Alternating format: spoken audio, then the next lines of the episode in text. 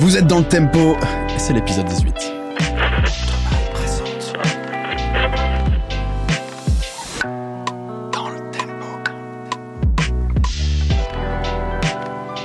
Bonjour à tous, nous sommes dans l'épisode 18 de Dans le Tempo, le seul podcast sur la musique qui existe. Euh, merci de nous rejoindre, ça régale. Nous sommes donc le 9 septembre, c'est l'anniversaire de notre invité. Ça va 9 être légendaire. Même. Le 9 octobre. Euh, Refais-la. Oui, ça arrive. Euh, et, euh, et puis voilà, j'espère que vous passez une bonne rentrée euh, d'octobre. Mon bon Salman, mon grand Salman, mon beau Salman. Oui. De quoi est-ce qu'on va parler aujourd'hui? Eh bien écoute Michel, euh, pour ce nouvel épisode, on va se poser une question. Quelle place pour la musique différente Et par musique différente, on entend un peu musique qui heurte, musique étrange, éventuellement dissonante, ou tout simplement un peu les, les musiques difficiles d'accès. Musique Parce que- alternative peut-être? Oui, on pourrait parler alternative. On, on va discuter peut-être un peu justement de la sémantique, mais en tout cas toutes ces musiques un peu qu'on ne comprend pas forcément du premier abord, quoi, voire jamais d'ailleurs. On, on va voir.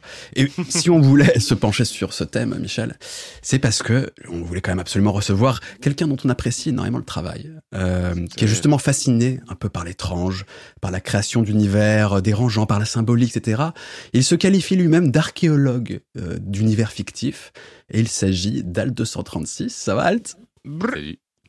Bah, ça va très bien. Je suis hyper heureux d'être là euh, pour parler d'étrangeté et de musique, euh, deux choses qui, qui animent ma vie depuis longtemps. Donc, euh, comme la musique, j'ai pas souvent l'occasion d'en parler et que c'est vraiment euh, quelque chose qui véhicule des émotions très particulières et dans un champ qui, qui lui est vraiment propre, on va dire. Je trouve ça cool euh, d'explorer cette question. Qui est en fait finalement euh, bien plus remplie de préjugés et de et de choses euh, qu'on qu'on va décrypter ensemble mais en fait euh, la plupart des musiques sont accessibles si tant est qu'on les approche avec euh, peut-être parfois le, le bon contexte, la, la bonne, euh, le bon état d'esprit en fait. Et euh, ça dépend de souvent beaucoup de contexte et de savoir par rapport à cette musique, euh, savoir culturel notamment. Mais du coup, c'est, ça va être intéressant d'en parler ensemble. Bah, D'autant plus que dans ton travail, alors c'est vrai que tu traites beaucoup d'art pictural, de cinéma, de jeux vidéo, beaucoup de l'image en fait. Ouais. Mais mine de rien, la musique a une part aussi importante dans ta production. Déjà, tu adores ça, et, euh, et même tu es musicien. Euh, Michel, est-ce que tu pourrais nous parler justement un peu de Halt, de son travail euh, Alt 236. Alt 236 est un YouTuber. Est-ce que tu, tu acceptes qu'on te qualifie de YouTuber?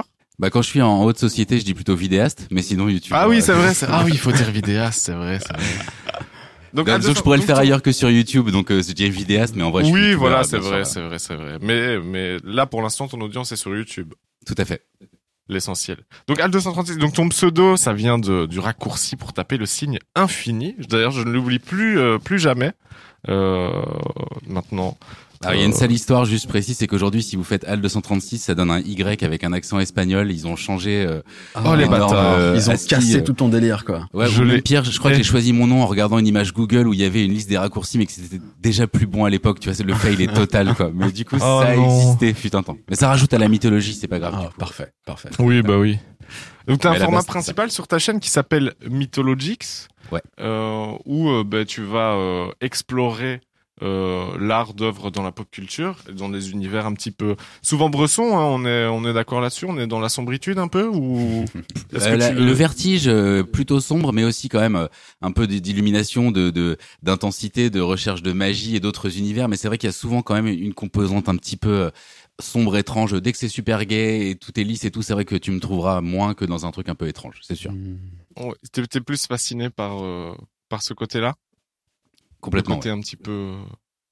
Je, je, tes, tes, tes gros bangers, c'est euh, Hellraiser, Berserk et euh, ce, ce genre d'univers. Ouais, complètement. Hellraiser, c'est, c'est, oui, oui. Et là, pour le coup, on est vraiment dans l'étrange, mais en même temps, pour moi, j'y, j'y vois plein de choses magnifiques et tout. Donc c'est là où je suis un peu Ah oui, bizarre, oui, c'est oui. que j'y trouve beaucoup de beauté là-dedans. En fait, je suis pas du tout quelqu'un euh, de dark ou qui cherche, tu vois, euh, m'injecter Ah non, de la non, noirceur au le matin au petit déj, tu vois, vraiment pas. Mais ça me fascine Ouais, ouais. à fond. Mais c'est vrai que c'est c'est vrai que c'est fascinant. Et euh, donc aussi tu es donc musicien et tu fais euh, bah, tu fais en, en, plus de de faire les bandes son de tes vidéos, ce qui est déjà très rare euh, les les gens qui font les, les bandes son de leurs propres vidéos. Tu fais aussi des albums sur le côté et et c'est très très très chaud. Moi je suis assez fanatique Ah, tu, l'esthétique. bon, bah, ça fait plaisir. Je, je tiens juste à dropper le, mon, mon coéquipier parce que pour la, la partie vidéo, c'est moi qui fais euh, tout seul. euh, Voilà, je bricole. Mais dès que ça passe en album, je le fais avec un, un coéquipier qui s'appelle Al 9000 et qui est euh, vraiment la personne qui arrange, mixe et transforme ça en album. Alors que moi, ça passe bien en fond dans une vidéo, mais c'est pas du tout euh, écoutable ni en termes de longueur ni en termes de prod euh, dans un album. Donc, faut- Ouais. je veux vraiment faire un gros shout out à, à mon Eh petit ben, Al 9000, mon gars. SO Al 9000. Voilà, je l'ai vu qu'une fois dans ma vie, mais je, je, je l'aime comme un frère. Euh, voilà, c'est quelqu'un de très secret, etc. C'est un peu euh, dans Phantom of the Paradise, tu vois, c'est Swan, quoi. Mais euh, mystérieux. mais voilà, je, je, je l'aime d'amour. Donc, et c'est lui qui vraiment fait que l'album, euh, je pense, a, a trouvé aussi euh, euh, des gens pour l'aimer. C'est parce qu'il a vraiment emmené ça dans la dimension de l'écoute seule, quoi, et qui est vraiment quand même quelque chose de différent de un tapis musical. c'est une chose, hein, c'est très cool. Je veux pas dénigrer mon travail, mais c'est vraiment lui qui, a- qui arrive à emmener ça dans une autre dimension, euh, qui est celle de la musique produite, quoi, vraiment, quoi. Hmm. Ouais. Et tu dis que t'es assez bien influencé euh, par euh, bah, ton simplement ta, vie. Donc euh, te- t'as été euh, gamin dans les années 80 et, euh, et donc c'est une influence euh, qui se ressent aussi. Et t'as beaucoup de euh, de gens de, de l'électronique aussi que tu que tu Ouais. revendiques, les Afex Twin, les Amon Tobin et Tutti Chianti. Exactement, je suis plus cette vibe-là que synthwave, si tu veux, euh, qui, est, qui est un peu le raccourci qu'on pourrait faire en voyant des synthés, une esthétique un peu à l'ancienne. Alors, j'ai rien contre la synthwave, mais je suis pas du tout client des Testarossa dans les soleils couchants violets. Enfin, je trouve que Ouais, ouais, moi, ouais. j'ai grandi dans les années 80, c'était la méga déprime en Normandie. J'ai vu aucune Testarossa, aucun soleil couchant avec des palmiers, tu vois. Du coup, moi, les années 80, en fait, j'ai l'impression qu'elles ont pas existé, ou alors aux States ou sur les cassettes de VHS, tu vois. Mais en soi, on fantasme quand même beaucoup cette période-là. Par contre, moi, j'ai été énormément influencé par euh, euh, tout ce qui est electronica, euh, effectivement, FX Twin. euh, c'est par Radiohead d'ailleurs que j'ai découvert en, en passant de OK Computer à Key Day. Ils ont parlé en interview d'FX Twin en disant que ça avait changé leur vision de la musique. Du coup, bah, j'ai été bon élève, j'ai été écouter FX Twin. Et là, du coup, ça m'a vachement ouvert vers euh, ce que l'électro pouvait avoir euh, de hum, sentimental, déjà de très fragile, un peu. euh, tu vois, euh, il y, a- il y avait beaucoup d'émotions dans les machines Ouais, en fait, alors que j'avais un peu l'idée préconçue bête de dire euh, ce qu'on trouve comme émotion, c'est quelque chose de plus indus, quoi, de plus euh, frontal, alors qu'en fait, euh, tu peux faire euh, du pleurage avec des machines et faire des trucs euh, tout, tout fragiles, tout émotionnels, euh, ce que ce que Ah je oui, recherche oui, un peu ouf, plus. euh, voilà. On en, on en parlera dans les suggestions, mais il y a vraiment ouais des des, des grosses euh, des grosses dingueries euh, très émotives dans la musique électronique, je trouve. Bah ouais, ouais, complètement. Euh, et euh, et t'as un parcours d'autodidacte, hein, que ce soit, euh, je- euh, en tout cas, je pense aussi sur les vidéos, mais sur la musique aussi. Euh, Ouais. donc t'es- C'est un problème. T'as vraiment appris. C'est un problème parce que j'ai, c'est un, un petit peu un problème parce que je je sais pas lire euh, ni écrire la musique. Euh, Je même les accords je les connais pas. Tu vois, je c'est vraiment euh, un problème. Mais en même temps, bizarrement, j'y gagne aussi. euh, souvent une approche c'est pour ça que je fais un très bon binôme avec L9000 qui lui du coup a le nez dans la technique c'est euh, gérer des fréquences des choses comme ça des harmonies mais moi je suis plus dans euh, à l'écoute quoi si, si je peux passer trois heures à faire un accord mais s'il me plaît qu'il me fait un truc je le sens tout de suite donc euh, j'adore composer ouais, mais c'est ouais, vraiment fait dans l'obscurité avec du bricolage, un piano roll, quoi. Tu vois, c'est vraiment le degré zéro euh, de la maestria du compositeur euh, fantasmé, tu vois. Mais. Oui, bah oui. Et c'est c'est un truc que tu entretiens, c'est-à-dire que tu, euh, enfin, tu dis que c'est un problème, mais euh, mais en même temps, comme tu dis, t'as pas l'air de de, de chercher spécialement à le remédier parce que t'as une euh, déjà t'as une col- collaboration avec Al 9000 qui se passe su- super bien à ce niveau-là qui te permet de toi continuer à préserver cette euh, cette en fait c'est toujours cette approche de débutant euh, qui qui te donne une certaine euh, une certaine liberté aussi une certaine fraîcheur dans la manière dont tu vas aborder le truc c'est ça. Et je dirais même plus, euh, enfin débutant dans, dans le côté amateur, je suis grave d'accord parce que du coup j'ai jamais passé à un niveau pro, mais il y a plus peut-être le côté explorateur. Euh, Ouais, c'est ouais. assez bizarre. euh, C'est un truc qui peut être vraiment débattu. Mais moi, quand je- quand j'ai de la fascination vis-à-vis de quelque chose, j'essaye de justement pas forcément tout savoir en fait, parce que ça va avoir tendance soit à me paralyser en disant ok il y a des gens qui ont fait des trucs mille fois mieux donc je, je laisse le game, euh, soit euh, parfois un peu tuer le mystère que t'avais vis-à-vis d'un truc. Tu vois, par exemple je suis fan de Bosch. la seule fois du peintre Bosch, la seule fois où j'ai été lire sa fiche Wikipédia, j'étais là, ah, fou, vois, il y avait des trucs qui, qui me, du coup, me faisaient voir les choses de façon moins magique que ce que je voyais, tu vois. Donc, du coup, euh, c'est un choix, hein, mais parfois vis-à-vis de certaines choses, et la musique, c'est tellement quelque chose de mystique pour moi et qui génère euh, une forme de magie que quelque part, j'aime bien, euh, t'as raison, ce statut de pas forcément savoir que je suis en train de faire une gamme éolienne euh, euh, en 4-7 Oui, avec voilà. un truc parce que, voilà, j'y comprends rien, et c'est pareil pour l'image. Je, je comprends jamais ce que veut dire euh, qu'un objectif ouvre à 1.5. euh, Puis je t'avoue, j'en ai un peu rien à foutre. Tant que j'arrive à faire une image, euh, moi ça me va. En fait, je suis un peu, dans, c'est pas Mhm. bien, mais je suis un peu dans cette posture de On volontaire peut un peu amateur. dire que si, si la musique était une ville, euh, tu refuserais d'y utiliser Google Maps et tu préférerais demander ton chemin aux passants. C'est ça. Je ferais comme les surréalistes. Je jetterais un dé euh, au croisement des rues et je laisserai le hasard décider où est-ce qu'on va, quoi. Légendaire. Alors, sauf que je fais pas de la musique euh, aléatoire en disant vas-y, on s'en fout, je, je, je Ah oui, prends non. ce qui tombe. Mais mais il y a ce côté de dire euh, redécouvrir de zéro à chaque fois en fait, euh, avec tout ce que ça suppose de fragilité et d'erreur, mais en même temps de trucs un peu. euh, tu vois, euh, avec peu, on peut faire déjà tellement beaucoup. Aujourd'hui, a la MAO, je trouve ça incroyable ce que tu peux faire. Du coup, euh, une personne tout seule qui sait ni lire ni écrire la musique est capable de euh, faire du son et d'en être ultra fier, d'a- d'aller trouver là-dedans une, une émotion qu'il trouve pas ailleurs. Tu vois, donc euh, je trouve ça magnifique, euh, tu vois, de pouvoir se dire ça euh, aujourd'hui. Et on peut ajouter aussi quand même que tu as une formation aux beaux-arts, si je dis pas de bêtises. Ah oui. Et qu'il y, a, il y a donc il y a quand même aussi une euh, euh, alors certes pas un- une professionnalisation directement dans le domaine de l'art, mais euh, il y a toujours eu un désir euh, d'approfondir ce domaine, une passion. Toi-même, tu étais rentré en peinture, si je dis pas de bêtises, aux Beaux Arts. Ouais. Tout à fait, mais t'es très bien renseigné, dis donc. oui, j'étais rentré en peinture et je suis sorti en vidéo entre guillemets. J'ai appris Photoshop et en fait, si tu en deux mots, j'ai j'ai fait d'abord une fac de droit, ce qui était vraiment très loin du, du truc parce que euh, l'art n'était pas une option en fait, si tu veux, euh, la création. Alors qu'en fait, je pense que depuis gamin, j'avais cette fibre-là, mais fallait faire un vrai métier, quoi, tu vois. Et je me suis tellement ennuyé là-dedans. Enfin, à 23 ans, je dis bon, ok, je veux faire autre chose. Et là, j'ai fait une prépa euh, pour euh, présenter les beaux arts parce que c'est quand même assez dur, euh, voilà. Et en fait, ils m'ont pris, mais un peu par erreur, parce que euh, ils comprenaient pas ce qu'un élève de droit foutait ici, quoi. Donc ils m'ont un peu pris en mode Paris, tu vois. euh, ok, bon bah allons-y, quoi. Et du coup, c'est cool parce que j'ai passé cinq ans dans un atelier. Après, t'apprends pas grand-chose, tu fais, et il y a des gens autour de toi qui disent tiens, c'est marrant ce que tu fais, va voir ça, ça pourrait t'inspirer et tout. Mais euh, on t'apprend pas à faire de l'art aux beaux arts. On te met dans un endroit où pendant cinq ans tu fais ce que tu veux, et à toi de te démerder pour faire des choses. Et là, j'ai vraiment euh, j'ai réalisé que j'étais pas fait pour la peinture parce que j'ai vu des gens qui étaient vraiment bons là-dedans. J'ai vu l'abnégation, j'ai vu euh, la misère euh, sociale que ça suppose. C'est-à-dire qu'il y a 3% des gens qui sortent des beaux-arts qui en vivent, tu veux. Donc ça m'a fait peur très vite. Et je me suis dit, putain, il y a Internet qui se développe. euh, on peut faire des choses avec beaucoup de moyens. euh, un peu, euh, on peut hacker la vie, quoi, avec des, des, des, des logiciels et tout. J'ai vu qu'on pouvait monter facilement, qu'on pouvait, avec Photoshop, on pouvait faire des trucs. Une webcam, ça coûtait pas cher, etc. Donc je me suis dit, je vais me former là-dessus. Et donc j'ai montré mon diplôme de fin d'année avec de la vidéo, des trucs un peu étranges et tout. Et après, ça a été dix ans de traverser du désert, à essayer de faire des petits tafs euh, un peu graphistes, Ouais. machin truc. J'ai fait un an dans la pub, c'était horrible. Enfin, j'ai eu plein plein de déconvenus jusqu'à jusqu'à finir dans un CDI de collège, ce qui était cool euh, parce que j'étais avec des gosses et que c'était chouette de parler de culture, mais ça me frustrait un peu quand même quoi. Euh, en plus, c'était un bahut, un bahut catholique et tout. Je pouvais pas trop euh, partager mes passions, on va dire. Il y avait un truc, euh, fallait être quand même un peu présentable. Mais par contre, dans le CDI, en disant chute aux enfants, j'ai pu commencer à écrire des vidéos YouTube et euh, voilà, discretos dans un CDI. Donc ça a commencé comme ça et ça a ouvert ma porte de sortie vers aujourd'hui où j'ai la chance de pouvoir faire ça maintenant. Donc voilà un peu le parcours C'est bizarre. Ouais, mais c'est très intéressant. Puis on peut déjà aussi ajouter que tu as écrit quelques bouquins un sur Berserk, un avec Maxwell, Codex Metallum sur lequel on reviendra, parce que ça, en l'occurrence, ça rejoint la musique. Ouais. Mais euh, si ça vous va, les gars, j'aimerais qu'on commence un peu euh, donc une première partie euh, dans ce podcast et sur ce rôle justement un peu euh, euh, perturbant, dérangeant, qui te bouge un peu que peut avoir l'art. Euh, notamment à travers voilà l'étrangeté ou des codes difficilement décryptables. Et, et ma première question, elle concerne justement ta fascination un peu pour l'étrange dans l'art. Euh, est-ce que tu est-ce que tu arrives à mettre le doigt sur euh, les éléments qui font qu'une œuvre elle va te passionner? Pourquoi il y, a- un, des domaines particuliers comme ça, qui est, et en- pas forcément sur la musique encore, mais de manière Ouais. générale dans l'art, tes fascinations, c'est pour quel type d'art et que- quels sont les éléments comme ça qui te Alors, c'est pour parler que de moi, en l'occurrence, moi, ce qui me passionne, c'est euh, euh, ce que ce que Dali appelait plus ou moins l'inquiétante étrangeté, c'est-à-dire quand dans une œuvre, dans dans une image, un film ou peu importe le, le support, t'as quelque chose euh, sur lequel t'arrives pas forcément à mettre le doigt, mais qui va euh, comme un peu un poison, tu vois, va euh, va te toucher euh, à travers l'image. C'est-à-dire, t'arrives pas à dire ce qu'il y a, mais il y a quelque chose de fascinant là-dedans.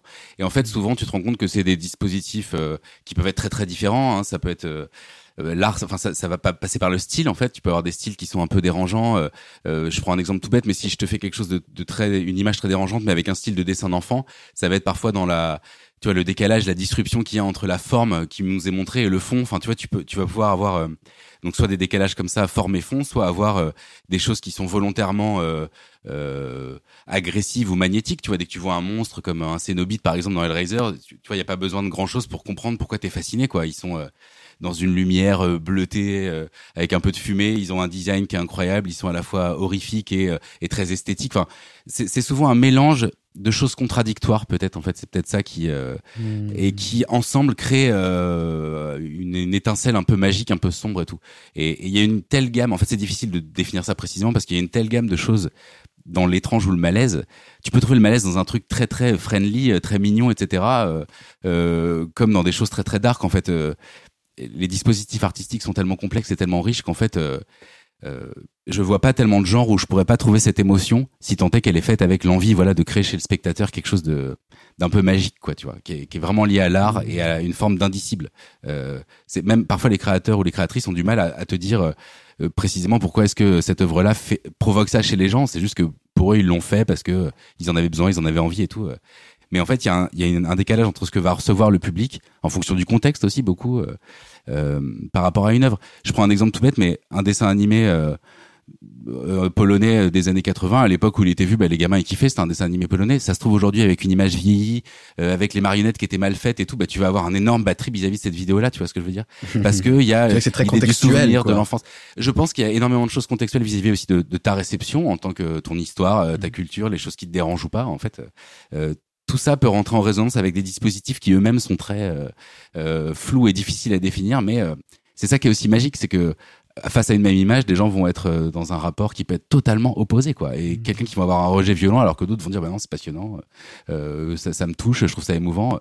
Donc c'est c'est- ça, c'est vraiment quelque chose qui est fascinant et que quelque part j'essaie d'interroger autour de ma chaîne, mais à chaque fois en donnant mon ressenti, parce que c'est pas possible quelque part de donner un ressenti absolu et de dire, bah cette image-là, vous devez la voir comme ça, elle est dérangeante parce que ça.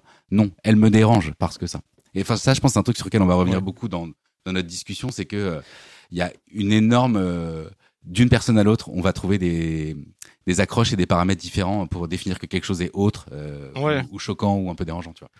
J'allais dire, moi, justement, c'est un, c'est un truc qui me fascine en ce moment dans la musique. C'est, ben oui, c'est, c'est, c'est sûr, le ressenti, il est propre à chacun. Et, ouais, mais ce que je trouve intéressant, c'est de trouver justement euh, ce qui va lier euh, une œuvre avec beaucoup plus de gens que d'autres, par exemple, tu vois. Et euh, est-ce qu'on peut, enfin, en gros, c'est la, la, Qu'est-ce qui ça, fédère en musique, ça peut être ouais, voilà, la formule du hit, euh, comme ça peut être euh, le- juste simplement le morceau qui va toucher plein de gens. euh, Est-ce que c'est euh, uniquement lié euh, à la nature intrinsèque de l'œuvre? Est-ce que c'est en fonction d'un contexte? Et puis après, il y a un imaginaire qui va se créer autour de ce truc-là, etc. Est-ce que c'est du marketing? Est-ce que c'est machin et tout, tu vois? Et euh, c'est le truc que je trouve euh, très intéressant en ce moment dans la musique, tu vois. Enfin moi, en tout cas, c'est le truc sur lequel je me penche en ce moment. C'est vraiment ouais, qu'est-ce que, comment est-ce qu'on fédère Comment est-ce que, qu'est-ce qui fait qu'une œuvre euh, va toucher plus de personnes qu'une autre? Euh, Ce que je rebondis sur ce que tu dis, je trouve ça passionnant. Et dans le sens, la question c'est est-ce qu'avec ce truc, tu veux faire quelque chose de très haut, très différent, ou est-ce qu'au contraire, tu veux aller pile poil dans le mille de ce que tout le monde attend euh, et de ce qui marche en ce moment? Mhm. Tu vois, t'as deux approches différentes de, Ah oui, oui. de toucher les gens. euh, et je dirais que c'est peut-être euh, une erreur d'ailleurs, mais c'est plus facile de dire je vais aller adapter des recettes. En ce moment, ce qui marche bien, c'est euh, une, une rythmique euh, euh, de, de, de rap. euh, de, de- J'ai plus le, le nom de la trappe, excuse-moi. Avec tu vois Ouais, des basses ouais, hyper sub. Alors ça, je trouve ça un peu fainéant et souvent euh, voilà. Sauf si tu décides d'exploser justement la norme qui est en train d'arriver pour ajouter tes trucs. Mais je trouve ça plus fort de dire je vais faire un truc qui est, ouais, c'est pas facile, hein, qui est complètement autre et un peu déroutant. Mais ça va être la prochaine trend, la prochaine hype. T'as quand même plein de gens qui arrivent à débarquer avec des trucs qui sortent de nulle part et qui dans, dans De ouf. 5-10 ans vont devenir un genre en fait. Et ça, ça me Ouais. fascine énormément. Ouais, voilà, c'est Et- ça. Est-ce que justement, euh, parce que donc dans ton travail, euh, notamment en tant que vidéaste, on, et encore une fois, on vous invite vraiment à aller voir sa chaîne. C'est un travail vraiment de, de grande qualité. Euh, avec Michel, on apprécie vraiment ce que tu fais. C'est la seule chaîne YouTube. il, y a, il y a le seul podcast Arrêtez. et la seule chaîne YouTube. Mais c'est vrai que donc, dans ton travail de vidéaste, tu mets beaucoup en avant les, les imaginaires autour de l'image, du visuel. Euh, Est-ce que justement cette recherche un peu de d'imaginaire étonnant, d'univers fou, d'étrange, euh, tu le trouves dans la musique aussi? Tu, peux te nourrir dans, la musique de ces aspects-là? Complètement. Euh, complètement, et c'est- très en lien avec notre thématique d'aujourd'hui. Mais déjà, je dirais que moi, euh, les vidéos, elles marchent euh, aussi grâce à la musique. Et je pense même, enfin, c'est pas vraiment dit, mais je pense que la plupart des gens qui aiment bien la chaîne et qui parlent souvent, ah, t'as une ambiance et tout machin. En fait, ils mettent pas forcément le doigt dessus, mais la musique joue à 200% parce que j'ai la chance par rapport à peut-être d'autres gens qui vont être obligés d'utiliser des banques musicales parce qu'ils n'ont pas le choix et qu'il faut, il y a une question de droit sur YouTube. Donc, euh, à la base, moi, c'est surtout né d'une une commodité. J'ai quelques sons, je peux faire des vidéos, bah, j'utilise mes sons comme ça, pas de problème. Et en fait, très vite, je me suis rendu compte que c'était un outil incroyable de dire, tiens, euh, j'ai ce que je raconte, j'ai l'image, mais en plus, j'ai euh, la soundtrack qui est vraiment être, qui va être le lien, le truc qui va emmener dans une zone vraiment indicible, puisque du coup, on passe plus par de l'image, mais par des sensations sonores, et qui peut vraiment emmener une séquence, la décupler dans l'émotion qui peut. Enfin, j'apprends, je vais rien vous apprendre en disant que la musique euh, permet de, euh, de- comment dirais-je, de sublimer à un moment en fait, de, de l'emmener encore plus loin. Mais à, à l'échelle d'une vidéo YouTube, c'est hyper intéressant. C'est-à-dire que moi, j'ai, euh, allez, 60 morceaux peut-être et en fait euh, quand j'enregistre mes voix il y a vraiment un moment où je avant de poser la moindre image c'est les musiques qui vont avec la voix et je fais en sorte que l'épisode il marche euh, euh, comme un podcast audio presque Mhm. avec euh, les musiques qui correspondent qui font les bons fades etc mettre le bon niveau et après les images seulement donc la musique est très importante pour moi. On, on reviendra ça dans une deuxième partie. On parlera de musique et d'image justement ensemble. Mais là déjà peut-être sur, euh, on a compris que la musique peut être un support, euh, comme tu l'as dit, qui peut déculper les, les, les- les sensations, etc. Est-ce que la musique seule, d'un point de vue purement sonore, esthétique sonore, elle peut aussi comme ça t'amener dans des univers étonnants, te dérouter, etc. Alors, bah, complètement. Et en fait, euh, disons que je vais même euh, me mettre dans un. Je vais remonter à une période plus vieille de ma vie où j'écoutais beaucoup de musique, j'écoutais des albums, etc. Et je me souviens de moments où je me couchais. Notamment, ça m'a fait ça avec euh, un album de Sigur Rós euh, qui Ouais. s'appelle, euh, qui a pas de nom. C'est un album avec deux parenthèses. C'est un album sans nom qui a été enregistré dans une piscine vide. Euh, et qui, a un- qui est incroyable, c'est magnifique, et c'est dans une langue en plus inventée, donc c'est une langue qui s'appelle le Oplandic, et donc ils chantent dans une espèce de yaourt, mais euh, où ils ont vraiment travaillé des sonorités hyper douces, euh, très un peu extraterrestres, Ouais. mais très mélodiques. Et cet album-là, si tu veux, euh, j'en ai des frissons, alors que ça fait 15 ans que je l'ai pas écouté, quand je me souviens de comment je l'écoutais. Et je me mettais dans mon lit, je fermais les yeux, j'écoutais, en plus c'est des tracks de 8 minutes, donc il y a vraiment un truc où tu rentres dedans. Et si tu veux, c'est après chacun a sa vision, c'est est-ce que tu as des images, est-ce que simplement tu te laisses happer par euh, tout simplement le sentiment en fait? Les la musique, c'est un truc qui me fascine, a une capacité de te serrer les tripes, tu vois, genre euh, comme elle peut avoir euh, te donner l'envie de tout casser. Mais une des choses qui me fascine dans la musique, c'est ce mélange un peu mélancolique euh, qui donne une espèce de respiration qui est tout de suite étouffée par le monde et tous ses problèmes. Mais la musique t'offre une petite respiration un peu intense, un peu. Enfin, je sais qu'en écoutant ce genre de trucs, j'ai pu aller dans ce genre de de trucs qui te donnent, qui te rend heureux d'être en vie presque bizarrement malgré euh, la merde que c'est. Voilà, c'est la musique, elle a cette capacité. euh, Il y, y a un groupe qui s'appelait euh, Soundtracks of Our Lives euh, que j'ai jamais vraiment écouté, mais j'adorais le nom de ce groupe. C'est euh, la bande son de nos vies, quoi. Et en fait, si tu vois que la musique est quelque chose qui permet euh, de rendre presque kiffant euh, un- une chose que tu es en train de vivre euh, dans, dans la modestie euh, de ce que c'est que de juste vivre, quoi, tu vois. Mais ça peut, euh, je sais pas, vous avez déjà fait ça dans le métro, vous mettez un son qui vous emmène et genre t'as as envie de réveiller tout le monde, de faire putain, mais c'est trop bien, tu vois, alors qu'eux ils sont juste dans leur métro, tu vois. Mais ce truc où Bon, moi, je prends Voilà, pas genre- le métro, je prends plus que les Uber, tu sais. Il est riche maintenant. Bah, bah, dans un Uber, si tu regardes les, cheminées d'usine qui passent, c'est- pareil quoi. Il y a, un morceau de Chemical Brothers qui s'appelle Star Guitar, euh, euh, dont le clip avait été fait par Michel Gondry, et c'est en fait une vue de, train comme ça. Et en fait, pendant la première fois que je l'ai vu, je dis ce clip est ultra chiant, quoi. On dirait une vue de la SNCF où t'as mis ton truc. Et en fait, chaque élément du décor euh, a été fait en 3D et vient servir des beats et des moments de la musique en gros. Donc en fait, quand tu te laisses aller et que tu vois le truc, en fait, tu te rends compte que le monde lui-même devient une musique, tu vois, et ça t'emmène dans, dans autre chose. Mmh. Donc c'est euh, Ouais. moi je crois vachement dans la capacité que la musique a à nous emmener dans euh, un espèce d'état euh, particulier d'existence. Le temps euh, et c'est très fugace hein, et ça arrive pas tout le temps. C'est rare les morceaux même qui t'emmènent là-dedans, mais il y a un pouvoir dans la musique euh, qui est indéniable quoi. Et qui est hyper dur à définir. Je- il est différent pour tout le monde, mais euh, ça peut rendre fou, ça peut rendre vivant, ça peut rendre triste, ça peut te faire chialer quoi. C'est fou quoi, des notes qui te font chialer. C'est un, c'est un délire quand tu penses. Vous, vous avez des, Ouais, mo- c'est vrai. des morceaux, des groupes, Michel par exemple, et Alt, tu pourras compléter ensuite, qui justement, euh, dans votre histoire là, d'écoute de la musique, euh, vous ont euh, dérouté, tonné, transporté. Michel, t'as des trucs, toi, par exemple, vraiment, qui se veulent différents quand même. Enfin, tu vois, qui, où tu tu t'es dit, putain, j'ai peut-être jamais entendu ça, ou alors, ah, je comprends pas ce truc. Hmm, bah, c'est, je sais pas, non. Ouais. Je j'ai pas l'impression d'avoir. Si, je pense que ben, comme euh, beaucoup de gens, quand j'étais gamin, vraiment gamin, euh, il y a plein de trucs que je comprenais pas et que je me disais mais pourquoi ils font ça, tu vois? Typiquement, genre c'est un truc que j'ai euh, j'ai formulé bien plus tard, mais je pense à aux musiques de dessins animés, euh, typiquement le, le secret de Nîmes, tu vois? Ouais. Le secret de Nîmes, j'ai oublié qui a fait. C'est C'est Ralph incroyable. Bakshi, non C'est pas un Don Bluth Non, c'est pas un Don Bluth? Si, c'est Don Bluth, mais euh, Ouais. je regardais Ah, pour la, Bluth, ouais. la soundtrack. Ah, ok. Euh, la soundtrack, c'est c'est un grand compositeur, Jerry Goldsmith, bien sûr. Ah, d'accord. Euh, la musique est incroyable, mais euh, ça fait peur en fait. Tu vois, genre c'est vraiment. Euh, et je trouve qu'il y a beaucoup de, de dessins animés comme ça de quand on était petit, où euh, en fait le dessin animé il est, euh, il est très. La musique elle est archi intense. Tu regardes euh, bah, les- Blanches Neiges, les Cendrillon, même, les- enfin tu vois les vieux Disney machin etc. Il y a vraiment des trucs où le- la musique c'est presque de la musique de film d'horreur, tu vois à certains moments. Quand ça fait Ah, peur, c'est ça fait marrant. peur, tu vois. C'est marrant que tu, tu dis ça, ça me rappelle juste un truc. euh, moi, les, la première rapport que j'ai eu avec la musique comme ça qui m'a fait un peu peur, c'est euh, euh, Pierre et le Loup et euh, Piccolo et Saxo. C'était des musiques, euh, des vinyles où t'avais Ouais. euh, une voix qui racontait une histoire avec euh, l'orchestre derrière. Donc sur Pierre et le Loup, c'était Prokofiev, donc déjà c'était quand même une dinguerie. Et sur Oui, Piccolo et intense, Saxo, c'était des instruments de musique qui racontaient une histoire et chaque personnage était un instrument. Du coup, ça jouait les notes et tout. C'était génial, mais en même Ouais, temps, il y avait un côté un peu creepy en plus du vinyle, un peu son vieilli et tout. Et Pierre et le Loup. ouais. c'est quand un gamin qui se fait bouffer par le loup parce qu'il appelle. Enfin, tu vois, c'était assez dark. euh, et du coup, je, je sens que gamin, Ouais, avant ouais, même de voir des images, cette, cette musique pour enfants avec des voix et tout euh, m'avait déjà marqué. euh. Ouais, ouais, ouais. Bon. Et, euh, et puis voilà, enfin, tu sais, t'as toute la, la, la musique concrète aussi que tu entends euh, essentiellement dans la musique de film. Je crois que c'est vraiment la, la musique de film qui m'a qui m'a choqué, tu vois, sans Mhm. que je m'en rende compte spécialement. Et puis euh, et puis après, ben il y a eu bien sûr le, le choc du métal.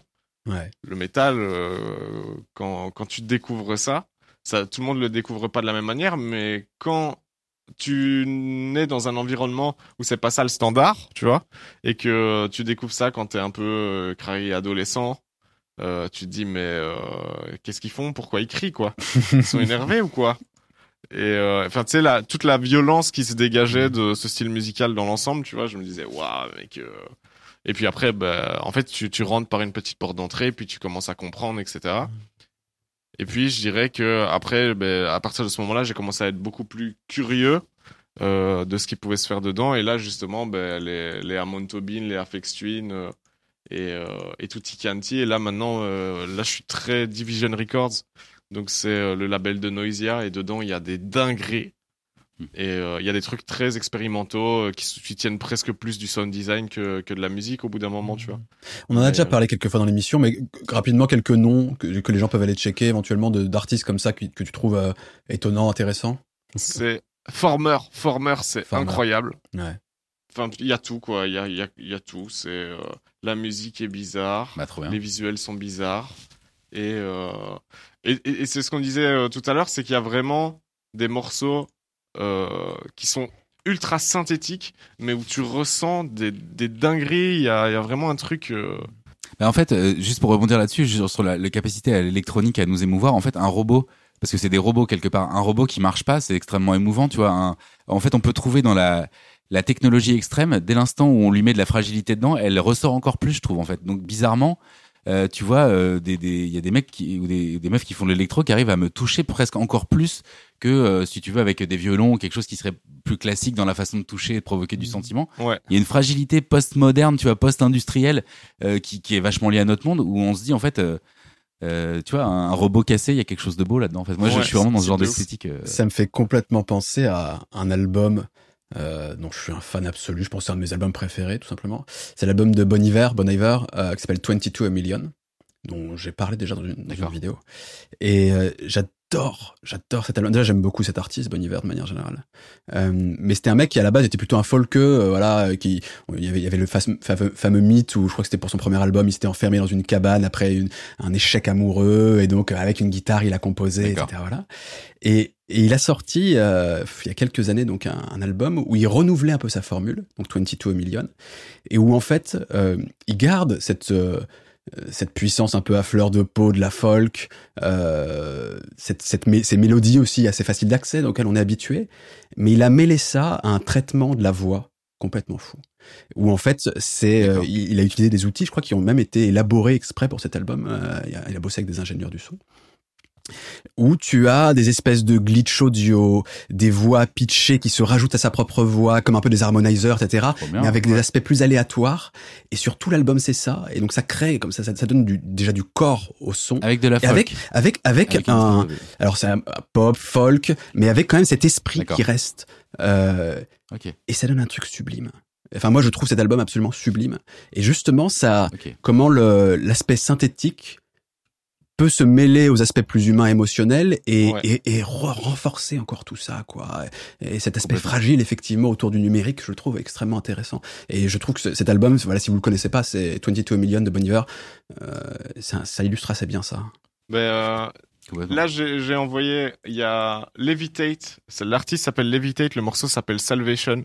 Euh, je vous conseille d'aller le voir sur YouTube parce que sur, sur- chez Division, ils font vraiment, euh, c'est des visuels, j'allais dire c'est très simple, c'est pas, enfin si c'est simple, mais euh, c'est euh, en gros c'est des sculptures en 3D euh, et ça, tu, tu, tu, vois plein d'angles de cette sculpture en 3D qui accompagne le morceau.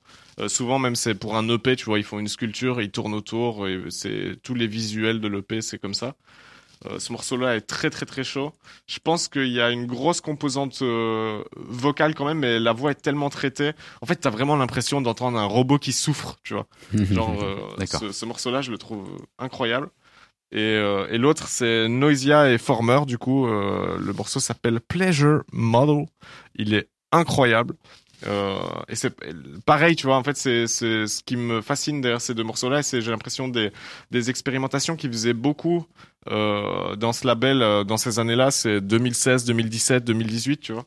Et c'est comment est-ce qu'on peut euh, ben, donner des voix à des robots et en faire quelque chose de musical, quoi, tu vois. Mmh. Moi, c'est Afex Twin, moi, qui quelque part m'a le plus touché euh, là-dessus, notamment avec l'album ouais, Window ouais. Liquor, avec cette façon de faire des voix euh, hyper dérangeantes, en même temps un peu mélancoliques et, et chantantes, mais avec un côté un peu faux dedans, ouais, tu vois, qui, qui, euh, qui te mettait hyper mal à l'aise et qui est presque un peu sexuel. Enfin, du coup, c'était hyper intéressant de voir que un truc aussi électro, tu vois, est revendiqué, euh, expérimental, bizarre, dissonant et à tout. Fond puisse aller euh, puiser dans cette petite émotion et tu voyais très bien le, le rapport avec Idiotech de Radiohead qui a écouté en fait Window Liquor d'Afex Twin qui a fait mais en fait on dirait un peu la voix de Tom York en ouais. plus mais trafiqué tu vois donc en fait il y avait une passerelle qui s'est faite un peu naturellement et, et je suis hyper heureux de voir que justement l'électro euh, a pu nous emmener vers autre chose que euh, quelque part le côté industriel qui est, qui est, génial. Hein. Moi, j'ai l'art tech et tout, il y a des trucs hyper riches dont justement il y a rien d'humain quelque part dans ce qu'on vous donne à écouter.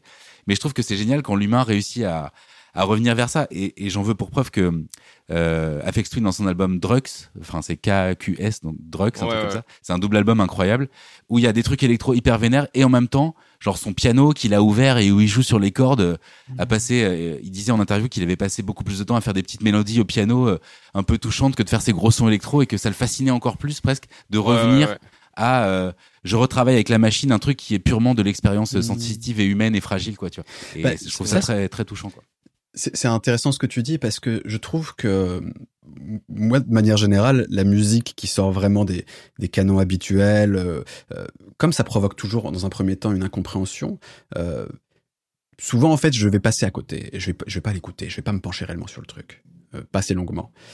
Et je pense que là où ça m'accroche, c'est lorsque tu as cette tension entre quelque chose de compliqué et puis par, par touche, on te rapproche de trucs que tu maîtrises un peu plus.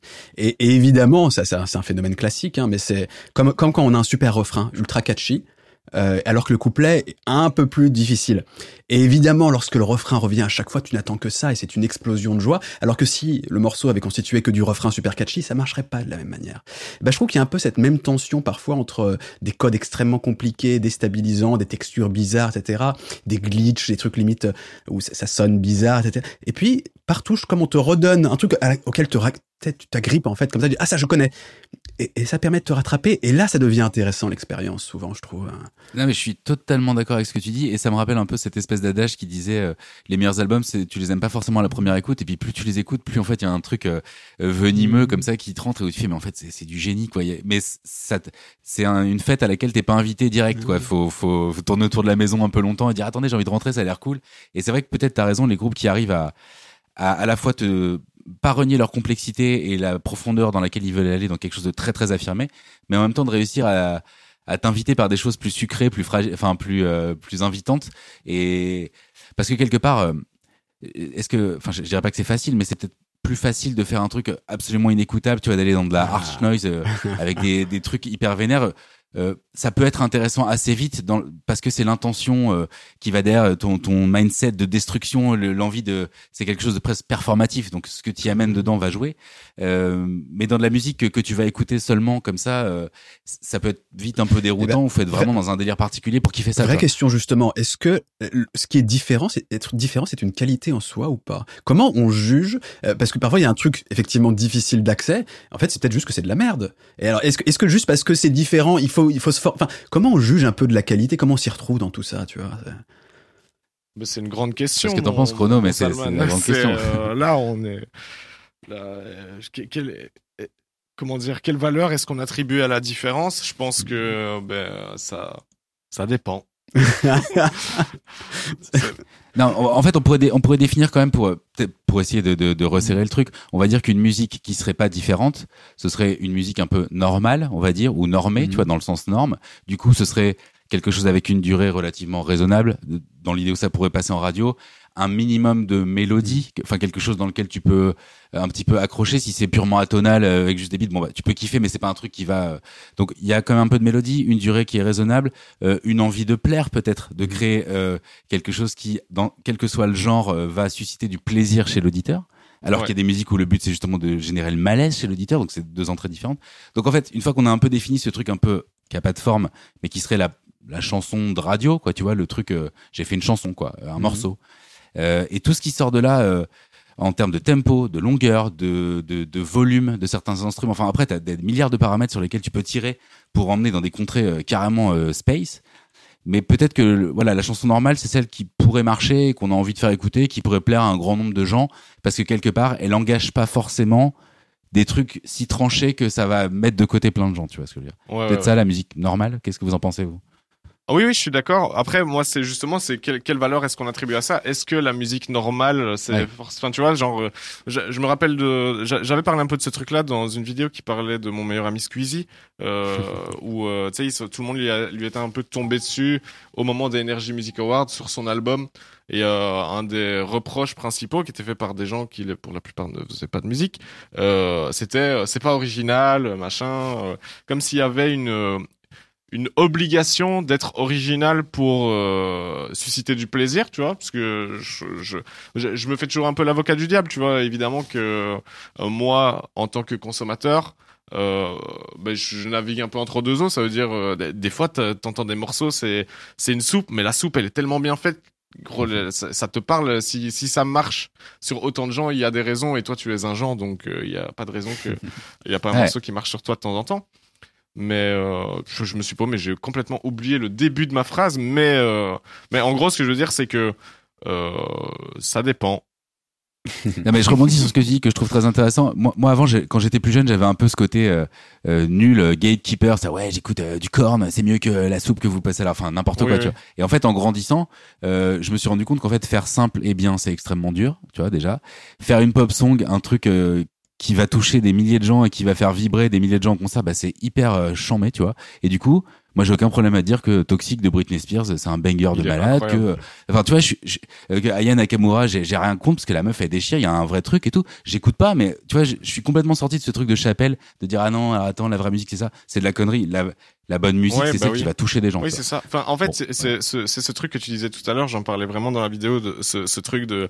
En fait, si tu veux être original, euh, c'est pas si compliqué. En fait, si tu veux être, euh, si tu veux juste être original, ben ouais, tu peux faire un morceau qui dure 4 heures avec, Mhm. euh, je sais pas, des séquences précalculées, du microtonal, du machin, etc. Quand tu quand quand tu connais un peu les codes, de- ou même si tu les connais pas, en fait, briser les codes de de ce qui se fait actuellement, je pense que même intuitivement, tu comprends ce que c'est la longueur d'un morceau, la structure d'un morceau, euh, l'harmonie qu'on va utiliser, machin, etc. dans les morceaux normés. Si tu veux briser ces trucs-là, en fait, c'est assez facile. Le, le brisage intéressant de ces codes-là, euh, le brisage qui va te permettre de quand même euh, parler à une certaine Toucher. partie de la population, celui-là, il est compliqué. Et même, genre, c'est ce que tu disais tout à l'heure, ce truc de trendsetter que moi, euh, je vois beaucoup chez Skrillex, tu vois.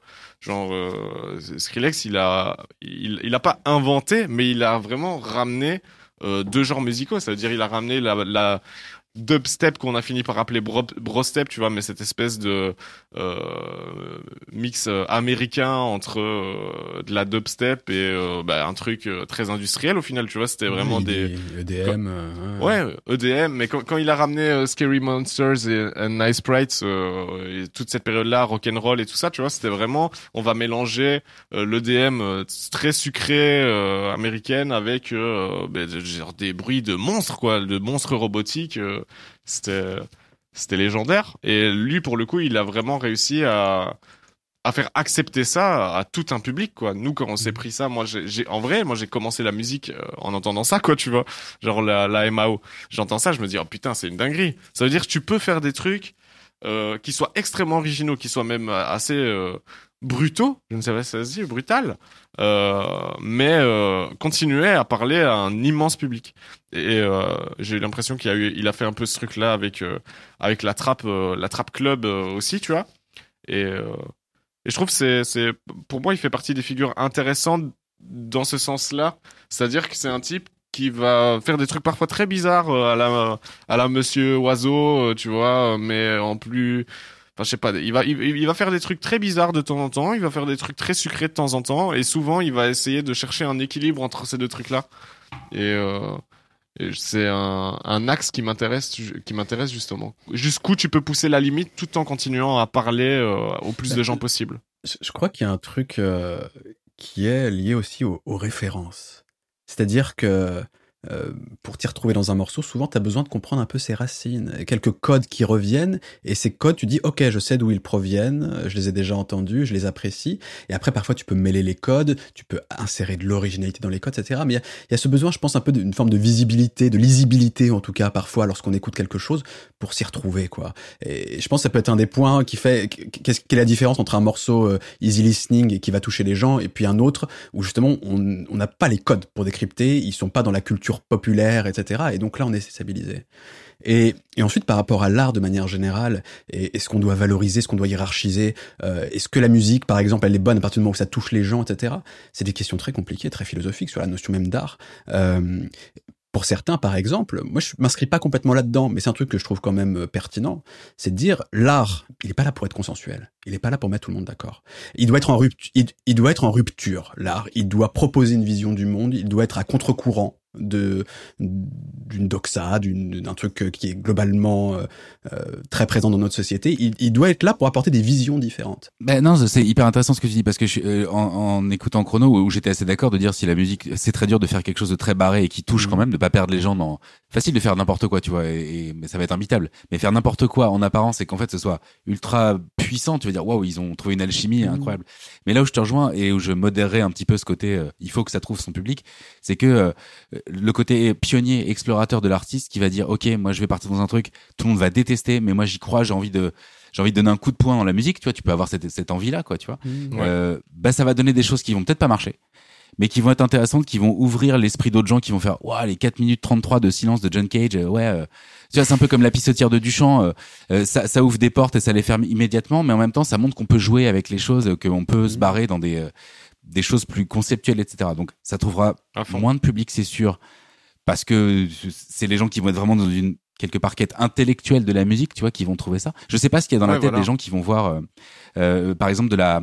J'ai découvert un truc récemment qui s'appelle, euh, enfin, qu'on surnomme la danger music. En gros, c'est de la musique qui se voit souvent en live et qui suppose euh, du danger pour la personne qui euh, euh, qui va performer la musique. Je pense notamment à un mec qui s'appelle euh, Justice Yeldam et qui Ouais, travaille avec des plaques en verre, tu vois, et qui met des micros cardioïdes ou je sais plus comment on appelle, c'est des petits micros que tu peux coller euh, avec une petite pastille là, et qui du coup Ouais, prennent les vibrations du truc.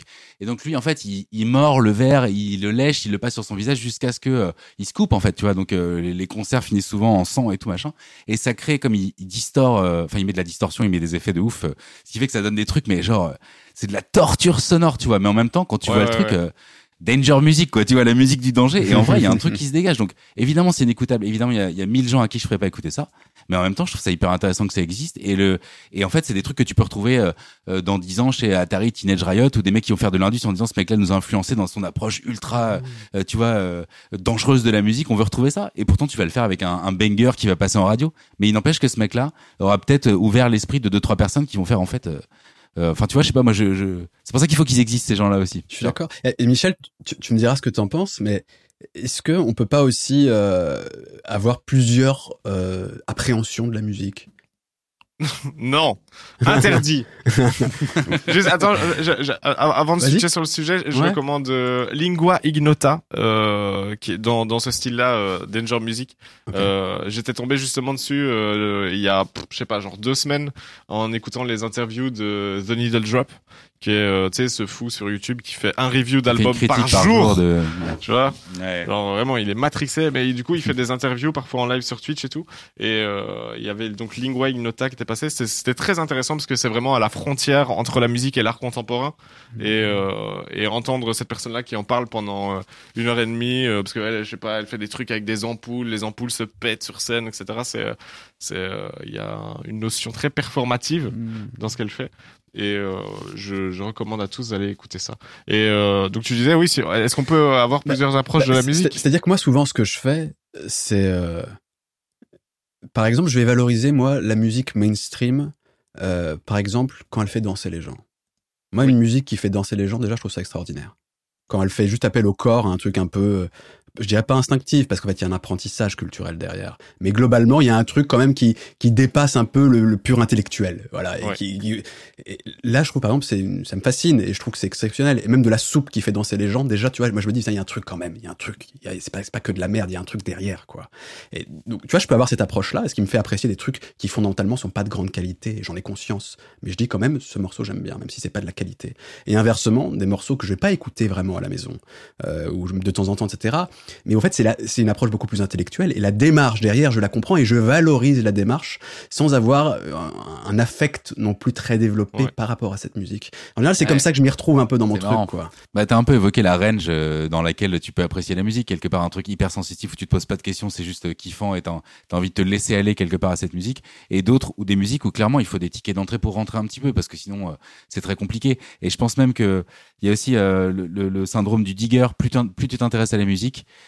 euh, plus tu, je pense, tu vas t'intéresser à des styles de musique, plus tu vas spécifier les choses qui vraiment te font vibrer, plus tu vas pouvoir vouloir aller vers des choses qui, sont, qui vont laisser plein de gens en route. Mais toi, ton, ton apprentissage, ta culture, ta recherche particulière de la musique fait que tu as envie d'aller écouter ce truc. euh, euh, moi, à une époque, j'avais un petit peu, euh, euh, parce que je filmais, je faisais de la, de, de la vidéo pour euh, institutionnel, en gros, et mais on faisait des projets un peu plus personnels, et j'avais été filmé euh, un festoche de chiptune et tout ce qui est musique euh, un peu Nintendo Core et tous ces trucs où il y a du circuit de bending, Ouais, on appelle ça, c'est des gens qui, qui trafiquent des Game Boy et font de la zik avec, euh, avec les puces d'époque. Et euh, c'est un truc vraiment, euh, il y avait beaucoup de drogue, c'est un truc très underground dans des caves, euh, avec des gens qui font de la sérigraphie. Enfin, il y avait tout un, en fait, euh, toute une subculture, quoi, une sous-culture qui du coup était attachée à ça et qui du coup m'a fait, euh, alors que la musique en elle-même, j'aurais pu kiffer un ou deux morceaux et m'arrêter là. Dès que tu rentrais en fait dans euh, y- tous les gens, tout l'esprit qu'il y a derrière, les les les, les gens qu'on fabrique, qu'on trafiqué des choses pour permettre telle ou telle chose. En fait, c'est ça, c'est un peu mon message, c'est que tout peut être intéressant dès l'instant où tu acceptes de sortir de ta zone de confort et de prendre les yeux de quelqu'un qui pourrait voir ça d'une façon positive. Et ça, c'est un peu le mal de notre époque, c'est qu'il y a beaucoup de gens qui vont dire c'est de la merde parce que euh, sans aller plus loin parce que simplement de loin euh, ouais il a il a tel fringue donc c'est de la merde euh, ou c'est trop ou c'est du métal donc c'est de la merde. Enfin tu vois, il y y a beaucoup de gens qui ont des a priori en fait. On a tous des a priori. Moi j'en ai avec euh, Ouais. l'accordéon par exemple. Ça me rappelle mon enfance euh, la ferme et tout la Normandie euh, la déprime de ouf. Je peux pas Ouais, écouter d'accordéon. Ça me fait bader quoi tu vois. Je préfère écouter du du du death metal. Je, je vais être plus à l'aise avec ça. Tu vois il y a une énergie un truc mais l'accordéon tu mets André Verschuren à euh, tu, tu vois à la télé là avec avec son sourire et sa chemise à paillettes je bats trip de ouf et en, Ah, moi- en vrai je ah. sais même pas ce que ça va chercher chez moi tu vois C'est, mais- d'accord euh, Chrono Ouais, moi de ouf, de ouf. J'ai vraiment ce truc, moi, c'est les, les playlists de mariage. Les, euh, moi, les lacs du Connemara, euh, les euh, Bob Moran contre tout chacal et tout ça, j'ai envie de me pendre. je veux mourir. Genre, je sais, je, mais je, je ne sais pas pourquoi, tu vois. Mais je pense que juste j'ai des mauvais souvenirs de mariage, tu vois. Mais, euh, ouais. mais genre, je, je, je ne supporte pas ce, cette, euh, ce, ce truc-là, quoi, tu vois. Genre, et, mais du coup, ça, c'est, plus une playlist de morceaux en particulier qu'une esthétique musicale, parce qu'il y a des trucs qui vont euh, sonner comme, euh, comme ce genre de, de choses, la Macarena et tout Quanti, où je vais me dire, euh, je vois, il y a des trucs qui vont être dans la même esthétique, qui vont pas du tout me déranger. Donc c'est pas une question d'esthétique, c'est vraiment, je pense, une question de playlist. Il y a vraiment des morceaux que je déteste. euh, parce que euh, je me je sais pas je, genre euh, j'ai des mauvais souvenirs liés à ça mais je ne saurais pas dire lesquels mais euh, Ça, ça démontre bien que c'est une question de parcours personnel, tout ça aussi, bien sûr. ah je pense qu'il y a ça hein, clairement exactement il y en a ils écoutaient euh, Bob Moran dans la voiture avec leur daron quand ils allaient en vacances et ils sont très très contents Moi, l'aventurier, Et, j'adore ce morceau encore. oh là là je veux Les mourir lacs du Connemara, ça j'ai du mal. De toute façon, tout Sardou, c'est fou. pour moi c'est de la musique. En, tu vois, en l'occurrence, ce serait plutôt de la musique des mecs d'école de commerce pour moi. Tu vois, les lacs du Connemara. oui voilà on les Bah, déteste. moi, je, je vais dropper la, je vais dropper la pire musique de tous les temps, mais quand j'étais gamin, euh, tu vois, c'est intéressant ce que tu dis parce que je pense que tu touches à un des trucs qu'on n'a pas évoqué parce que c'est pas vraiment objectif, mais on a tous des des préjugés émotionnels vis-à-vis des musiques en fait et même euh, qui vont avec les clichés. Euh, par exemple, moi donc j'ai grandi en Normandie au milieu des champs, j'avais pas de potes, c'était vraiment un peu une période de solitude, tu vois. J'avais pas trop le droit de regarder les dessins animés H24 donc c'était euh, tu vois, c'était l'ennui. Je me, je me souviens de m'être ennuyé profondément. Et à la télé, il y avait le tube à un moment, c'était Sabine Paturel, les bêtises. Et je sais pas si vous connaissez ce morceau mais pour moi c'est c'est un morceau mais qui m'a qui m'a fait mais vraiment bader profondément dès l'enfance et dès que je le réécoute un peu comme la mémoire olfactive c'est quand tu sens une odeur tu fais oh, putain c'était c'était l'odeur de de la de la cantine euh, trop bad trip tu vois. Oh, euh, et là t'as un truc qui et quand je réécoute ça, ça, ça, mais ça me froisse l'âme, tu vois. Alors que la pauvre, elle a rien demandé. C'est, en plus, la chanson est malsaine. Et gamin, je me disais, waouh, putain, elle, fait peur et tout. Et en fait, euh, j'ai associé beaucoup de, à cette période, tu vois, d'ennui gamin, du, du, du Véronique, le paradis blanc de, de, de Michel Berger.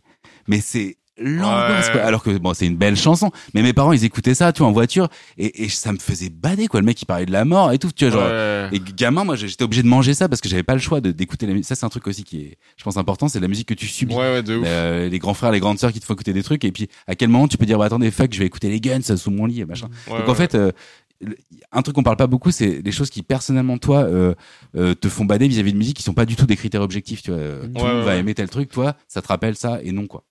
Oui, et puis il y avait un truc que, que, que, que, Salman a abordé euh, et que je trouve aussi super intéressant, c'est la musique comme marqueur social, quoi.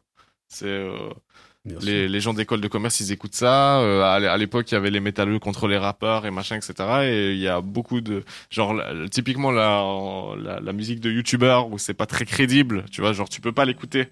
Euh, sauf si t'es un gamin, tu vois ce que je veux dire. Mais euh, tu peux pas assumer euh, que t'écoutes l'album d'un youtubeur, tu vois. Genre ce, que la musique dit de toi et comment tu vas l'utiliser pour participer à créer ton image, ta personnalité, etc. Que ce soit vis-à-vis de toi ou vis-à-vis des autres gens, tu vois. Mmh. Après, Michel, pour moi, ça, t'as complètement raison, mais c'est pas seulement tu fais des sélections par rapport à ton image, mais c'est tout simplement que tu as baigné dans un environnement culturel qui te pousse à apprécier ou pas ça. Ah, je pense qu'il y a un peu des deux. Hein. Je pense que c'est une, c'est une question de cohérence euh, vis-à-vis de toi-même, tu vois. Genre, euh, mais euh, mais, je pense c'est pas une construction sortie de nulle part. C'est pas on se construit ah une image pour correspondre. C'est qu'on Et il repart sur les déterminismes sociaux. Ah Salman, on a compris, t'es de gauche. Oh là là. ah non, mais t'as aussi, je, suis d'accord, mais t'as aussi l'inverse de dire je me suis construit à l'inverse complètement. Oui, oui, c'est ça. Exactement. Moi, c'est ce que j'ai fait, tu vois. c'est une autre forme de chercher tout ce qu'on m'avait pas montré. complètement, complètement. Mais au moins, il a le mérite de dire que tu vas vers des choses qui n'était pas en toi là. Et justement, t'es même friand. Là, on parle d'un truc très intéressant, les gars, c'est qu'on commence à rentrer un peu dans le détail, en fait, à diviser les débats. Dans le sens où on parlait euh, globalement de musique, voilà, qui sont étranges, étonnantes, différentes, etc. Euh, et en fait, on voit qu'il y a plusieurs niveaux d'analyse. C'est-à-dire qu'on a, on a pas mal, on a parlé un peu des, des, sonorités en tant que telles, des textures, etc., des trucs électroniques, glitchy. Euh, mais on pourrait s'attacher aussi aux paroles. Euh, qui peuvent à elles seules suffire, même sur une musique très très normée, très classique, etc. Juste les paroles, il va y avoir un tel décalage euh, qu'elles peuvent aussi créer comme ça un truc. Oh, qu'est-ce que c'est que ça? Alors je sais pas si vous avez déjà été à un concert de Jean-Louis Coste. non mais, euh, tu vois, oh, bah, déjà le mec se met du se met du caca sur lui déjà ça, ça c'est pas facile déjà. oh je suis fanatique. Ouais. Alors j'ai alors, j'ai, j'ai... pour la voilà. il faut qu'il soit dessus. Euh, mais c'est, c'est un mec justement. Voilà, moi je suis pas friand du tout. Ça me dérange au plus en point, etc. Il a fait des trucs euh, hyper malsains sur. Enfin, tu vois, c'est, c'est là pour le coup, on est dans de la chanson. En plus, c'est un truc euh, musicalement, c'est pas forcément euh, hardcore. C'est plutôt vraiment les paroles et la présence sur scène. Mais tu vois, c'est le summum du malaise. Et moi, j'avais eu l'occasion de l'interviewer chez lui en mode pas sur, pas sur scène et tout. Et en fait, c'était un mec euh, assez euh, intelligent, les pieds sur terre, pas du tout euh, quelqu'un comme tu peux te l'imaginer de, mmh. mais qui du coup voyait là-dedans une vraie démarche artistique, allait faire face à ses tabous. Alors t'aimes, t'aimes pas et tout, mais en fait, c'était où je me suis dit, bah en fait non, Jean-Louis Cos ça a du sens et vu le personnage, je comprends pourquoi il fait ça, tu vois. Après, j'aime pas pour autant, mais connaître la démarche m'a fait dire bon bah quand t'as un mec comme ça qui est une figure quand même de la contre-culture punk française, c'est que le, mec, il y a une ligne de conduite quand même. Après, tu peux considérer ça fou, malaisant, pas bien, etc. Mais il y a de l'intention derrière. Ça, c'est indéniable. Quand t'as un mec qui est dans cette dans cette lignée sur des décennies, c'est qu'il y a un discours en fait. Auquel on adhère pas forcément. Mais... Et il y a une phrase, il y a une phrase qui m'avait marqué dans son interview, c'est que du coup, on lui demandait, bah du coup, qu'est-ce qu'il cherchait, etc. Et il, il, bossait beaucoup dans sa cave et il dit voilà, moi, mon but, c'est de m'enfermer dans une cave avec de quoi faire de la musique et de creuser, creuser, creuser pour voir s'il existe un trou de l'autre côté, quoi. Tu m'avais juste dit ça. Je ok. Mais tu vois, je trouvais ça, euh, ok, c'est legit. Je, je, vois ce que tu veux dire, tu vois. Après, je peux, tu vois, c'est Jean-Louis c'est un truc que je peux pas écouter parce que ça me met trop mal. Je peux pas. C'est pour moi c'est du matériel. Il y a quelques, euh, on va peut-être en parler, mais il y a quelques, styles, par exemple, euh, dépressif, suicidal, black metal. Alors, je, oh, savais même pas qu'il y avait. Okay. Black metal. Euh, et ça, ça, moi, je, je conseille même pas aux gens d'aller l'écouter en fait, parce que c'est, il y a, y a quelques groupes, ça, ça me, il y a vraiment un côté euh, je me sens pas bien c'est en train d'affecter mon moral c'est en train même parfois d'être un peu dangereux dans le sens où je sais que c'est des musiques qui m'inspirent une forme de, de danger quoi. C'est des musiques qui quand même le but c'est de te dire suicide-toi tu vois. Enfin c'est un peu là le le fond de commerce du truc mais qui sont en mode euh, c'est des mecs qui eux-mêmes vont pas bien qui font une musique bah c'est du black quoi. Donc il y a l'idée d'aller chercher vraiment le la noirceur la plus profonde etc et euh, et souvent d'ailleurs c'est pas chanté en mode ultra vénère mais chanté avec des voix hyper torturées presque d'enfants tu vois malsains. Enfin c'est un truc mais d'une d'un d'une côté sulfureux je sais pas quel est l'adjectif tu vois qui, qui du coup euh, fait que moi c'est une musique que je laisse à distance. Après je trouve ça hyper intéressant. Ça a le mérite d'exister et c'est ultra efficace. Par contre euh, je peux pas écouter ça. C'est trop. Et c'est le black même en général euh, alors même que je trouve ça fascinant et qu'il y a des groupes qui sont géniaux quelques morceaux que je peux écouter de temps en temps il y a des groupes dont l'énergie et la démarche et on sent la, la noirceur qu'il y a chez les gens qui la font. Moi ça peut me ça peut me dérouter. J'ai du mal à séparer l'œuvre de l'artiste, mais pour le coup, mm. si je sais rien de l'artiste, je, je, peux te dire, ok, l'œuvre. Quand c'est des nazis, ça te dérange dans sa démarche, c'est ça bah ouais, ça, ça, me dérange. Après, malheureusement, c'est horrible à dire. Tu, si j'avais écouté le morceau et que je savais pas ce qu'il ferait, je pourrais dire bah c'est intéressant musicalement. Dès l'instant où je dis ah ouais les gars en fait ils prônent un truc et ils veulent être euh, à fond dans euh, tu vois à travers leur musique euh, tu vois bon bah je, je vais dire bah non, j'ai plus envie de suivre ce truc-là parce qu'il y a quelque chose qui va chercher en moi d'autre chose que la pure euh, objectivité artistique. Ça, c'est une question de valeur, une question de qu'est-ce que je veux promouvoir, etc. Donc, on va pas rentrer dans ce débat parce que c'est très compliqué. Mais ce que je veux dire c'est que moi, j'arrive pas à, à à, à, dissocier dès l'instant où je sais que le chanteur est rentré sur scène en, en sniffant euh, un corbeau mort dans un sac plastique pour sentir l'odeur de la mort, ce qui était le cas de, je crois que c'est Euronymous dans dans le groupe euh, euh Mayhem, je crois. Du coup, euh, ou Cédès, je sais plus un des chanteurs qui faisait ça et qui s'est tiré une balle après. Donc j'ai tu peux pas une fois que tu sais ça, moi j'ai du mal en écoutant la musique à dire bah non ça je le mets de côté. Bah non, c'est des gens qui étaient il y avait une, une, pulsion de mort dans le truc et du coup euh, bah c'est de l'art, ça existe, ils l'ont fait pour ça donc soit j'arrive plus à le mettre de côté, tu vois. Ça veut pas dire que j'écoute pas ou qu'il faut euh, plus écouter, mm. je dis juste que OK, euh, ça rajoute quelque chose et c'est peut-être peut-être le sens de ta question mais en fait on, a d'abord parlé de la musique en elle-même dégagée de tout ce qu'il y a autour de dire est-ce que la musique euh, tu vois, par exemple, j'ai écouté un truc euh, tout à l'heure euh, qui était à 1000 BPM. Ouais. Euh, c'est de des gens qui font de la zik à 1000 BPM. Et du coup, ça fait des... Tu t'entends même plus en fait le beat tellement ça va vite. Mais du coup, ça crée une espèce de truc. Nom, Tu te rappelles du nom? Ah, faudrait que je te retrouve ça. J'avais pas noté. Euh... Je suis désolé. Oh, c'est pas grave. Okay. je retrouve, mais vous pouvez. Te... C'était du, ouais, c'était un, un, certain type de musique d'ailleurs. Du speedcore, ça s'appelle. Ouais, voilà, du speedcore, c'est ça. L'idée, c'est d'augmenter le plus possible les BPM jusqu'à ce que, tu vois, t'es. Euh, donc en fait, on a vu que la musique, objectivement, par des marqueurs sonores euh, de, de, tempo, de métrique entre guillemets, pouvait déjà euh, créer le malaise.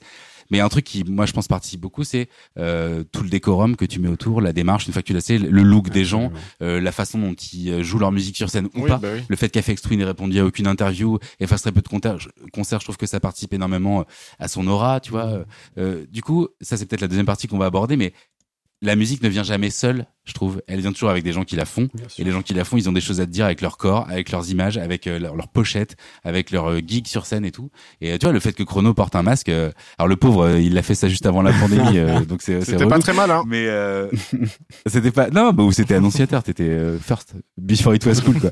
Et du coup, bah, tu vois, ça participe au personnage de Chrono, tu vois. Et, et ça, je, une fois que je le sais, je peux plus le nier. Alors même que j'aurais pu écouter un de ses morceaux et faire, ah, c'est trop bien. Bah, maintenant, je vois la personne derrière, plus je l'écoute parler, plus je connais sa, son rapport à la musique. Donc, je, je, même quand j'écoute des sons, je me dis tiens, est-ce qu'il est dans un placement un peu ironique ou avec quoi, qu'est-ce qu'il manipule, comment il joue avec nous et tout, parce que je connais mmh. la personnalité de Chrono et que je sais qu'il aime jouer avec euh, des choses un peu surprenantes et tout. Donc, euh, si je le savais pas, je, je, je, serais pas dans ce rapport-là.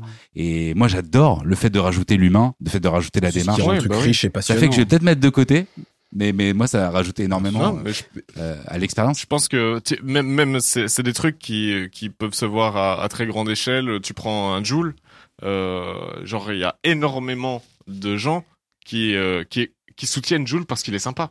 ou parce qu'il a l'air sympa dans les interviews, etc. Tu vois, genre en fait, euh, le quand Ouais. quand, quand t'écoutes euh, genre euh, les gens qui sont dithyrambiques à propos de Joule, euh, les adjectifs qui reviennent souvent n'ont rien à voir avec le champ lexical de la musique. Tu vois, c'est que genre euh, c'est un charbonneur, il est productif, il est trop gentil, il est proche de sa commu, machin, etc. Tu vois, et euh, c'est c'est pour dire à quel point tu C'est plus ce qu'il incarne que, Ouais, sa production. Oui, voilà, c'est ça. Et là maintenant, ben, Jules, c'est le plus gros vendeur francophone de tous les temps devant Johnny, c'est officiel cette histoire. Sérieux? Et Énorme. Et, et, et- et ouais, tu vois. Et- mais quand on parle de lui, euh, même pour être dithyrambique à son sujet, on parle au final très peu de musique, tu vois. Genre ça, la place que tout l'imaginaire va prendre euh, autour de ça. Bon après, évidemment, euh, Peut-être que ça révèle aussi la qualité euh, de sa production. Euh, je, je vais attention, Salman, je vais être très violent avec ta personne euh, physiquement. non, non, mais non, non, mais euh, je- Bon, en plus, ah, j'aime bien Joule. oui, mais voilà, c'est- vrai que quand tu écoutes, tu te dis pas, c'est avant tout, c'est pas la qualité musicale qui te, qui t'emporte avant tout. C'est un, c'est un, ensemble la avec qualité le musicale, décorum. c'est- aussi une grande Bah, question. pour toi, tu vois. quoi. Oui, c'est ça. Mais, Non, mais euh, après- ouais, mais alors- en, en tout Non. cas, ce qui est Mais intéressant, pour nous trois, mais, mais, Non, non, mais c'est pas le cas de tout le monde, on d'accord peut pas avec dire ça, ça. parce que, pardon, vas-y, fi- finis Michel après. Ce qui est Bah intéressant justement, c'est de voir euh, c'est c'est ce- c'est c'est un peu une démonstration à super grande échelle de ce qu'on dit là, c'est que c'est la musique euh, n'est pas forcément le centre d'intérêt principal des gens qui vont soutenir un, un, un musicien, tu vois. Et, euh, et ça, c'est assez fou. Mais mais c'est un truc qui est pas nouveau. Euh, moi, euh, j'ai découvert 50 Cent quand j'étais gamin. Le premier truc que j'entends sur lui, c'est il y a ce rappeur, il s'est pris 9 balles et il est encore là, tu vois. Et puis après, tu vas écouter et, euh, et en, en fait, j'ai l'impression que c'est, on rentre dans un autre sujet, mais que un, un artiste qui perce à très grande échelle, c'est un générateur d'anecdotes. C'est euh, plus que la, la Du Oui, voilà, storytelling, c'est ça. quoi, en fait, ouais. c'est en fait, tu vas pouvoir dire ah ouais, mais en fait, euh, Billie Eilish, euh, ah c'est c'était une gamine dans sa chambre et tu sais que c'est son frère qui faisait les trucs et machin et que après elle a gagné les Grammy. Tu sais que Lady Gaga avant elle était ghostwriter pour je sais pas qui, pour Beyoncé et tout. Ah là là, tu vois. Et en fait, Ouais. plus tu vas pouvoir euh, dire des trucs intéressants au repas de famille sur cet artiste, euh, plus t'as de chances que euh, ça devienne euh, euh, un grand phénomène. Après, il faut, faut que ce soit euh, relativement euh, accessible euh, musicalement, tu vois. Mais à partir du moment où la musique elle est suffisamment qualitative et effectivement en termes de, de complexité, de d'à quel point même c'est bien mixé, etc. Les standards actuels sont assez bas. Par contre, aujourd'hui, il faut que tu bombardes, tu vois. Faut que tu bombardes euh, ce que les gens disent de toi. La, la K-pop, c'est peut-être d'ailleurs un des exemples les plus prégnants, je trouve, de ce que tu décris là, euh, de de- d'un truc mass média où la musique elle est ok, tu vois, ça c'est des tubes, j'entends bien et tout, mais tu, tu sens quand même qu'il y a cette idée derrière de comment est-ce que les groupes se forment, la personnalité de machin, comment il arrive dans la vidéo, le son petit couplet, sa façon de bouger. Enfin, il y a vraiment des choses qui sont hors de la musique même et où tu sens qu'il y a envie de euh, quelque part euh, vivre avec eux, rejoindre euh, une aventure euh, et euh, intellectuelle et humaine autour de hors de juste la musique. Et quoi. même, euh, moi je connais des gens qui sont très fanatiques, par exemple, de BTS, et euh, et, et, et- et ils acceptent même ce côté un peu euh, scripté où ça en fait des caisses où euh, tu vois genre, on, on- enfin. euh, plus, personne remet vraiment en question le Comme fait le catch, que hein. ouais voilà c'est le catch c'est vraiment euh, des euh, des t'a- t'acceptes t'acceptes que euh, on, t'a- on te les met ensemble on te dit ah oui ils sont tous meilleurs copains et comme par hasard ils ont cinq personnalités complémentaires t'en as un il est un peu street t'en as un c'est le lover machin etc ils sont tous rencontrés à l'école et euh, il y a eu un coup de foudre euh, d'amitié qui font que maintenant machin et même si tu sais que c'est du chiquet il y a énormément de gens, enfin, les gens sont pas bêtes, tu vois, ils savent, mais euh, ça les empêche pas Ouais. d'adhérer à ce projet-là.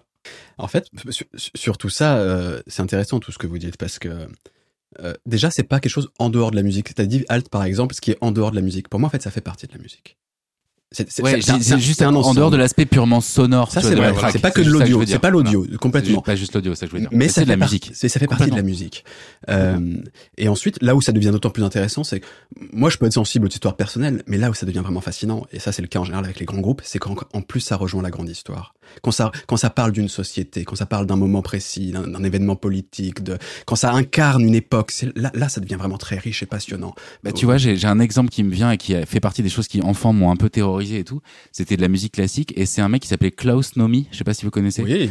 Euh, et c'est quelqu'un qui avait une voix de falsetto, je crois, tu sais, de, de, de Castra, quoi. En gros, qui Mm. pouvait chanter dans- euh, extrêmement haut et qui chantait, je crois, des- de la musique de chambre, si tu veux, hyper belle et tout. Moi, c'est son look surtout qui me reste en Qui tête. avait un look absolument incroyable et en plus, euh, c'était pendant la période du SIDA et il, il revendiquait être homosexuel, donc il y avait une dimension aussi un peu politique dans cette façon de faire Mm. du classique, mais avec un, un look. Enfin, je sais que gamin, ça m'avait énormément marqué parce que, alors même que c'est un morceau de musique classique et que quelque part il le faisait de façon relativement euh, orthodoxe, quoi. C'est, tu pouvais écouter le morceau et pas forcément savoir que c'était Klaus Nomi, mais dès l'instant où tu le voyais, où tu le voyais chanter, etc., il me faisait à la fois peur et en même temps il me fascinait. Tu vois, il, arri- il arrivait à insuffler avec autre chose que juste le son, tu vois, euh, que l'audio, euh, vraiment quelque chose qui emmenait la musique dans quelque chose de nouveau en fait. Et c'est là où gamin, je me suis dit, ok, il y a il y a la musique, mais il y a aussi, euh, j'appelais ça le décorum ou tu vois le le, le, le- Ouais, la chose qui va autour quoi.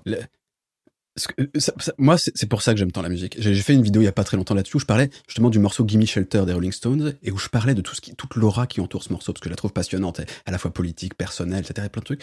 Et, et j'en profitais pour rappeler moi un truc que j'aime bien dire. Et ce podcast, il se veut aussi être un peu, euh, un peu le, le symbole de tout ça. C'est et puis globalement tout le travail que j'essaie de faire autour de la musique, c'est la musique, c'est plus que de la musique. Dans le sens, c'est pas que de l'audio justement. C'est, c'est, il y a plein de choses autour. Et, si on lui enlève ça, bah c'est beaucoup moins intéressant franchement je trouve.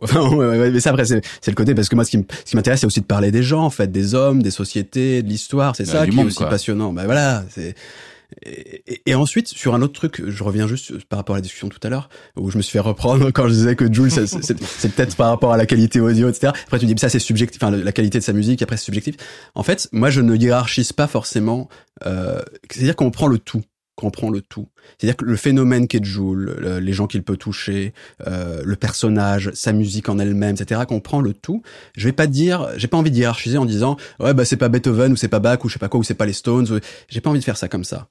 Euh, j'ai envie de dire, il correspond à un moment, euh, à, une, un- une, une appétence pour un truc, etc. Et ça, ça comble, ça comble un truc et ça me va très bien. Et là, je vais pas hiérarchiser. Par contre, je crois qu'on a le droit de dire aussi, euh, de dire, je vais juger purement sa musique. Et je considère, non pas dire, euh, enfin, un truc genre c'est de la merde, tout ça, etc. Mais dire, je pense que euh, d'un point de vue mélodique, c'est pas très élaboré.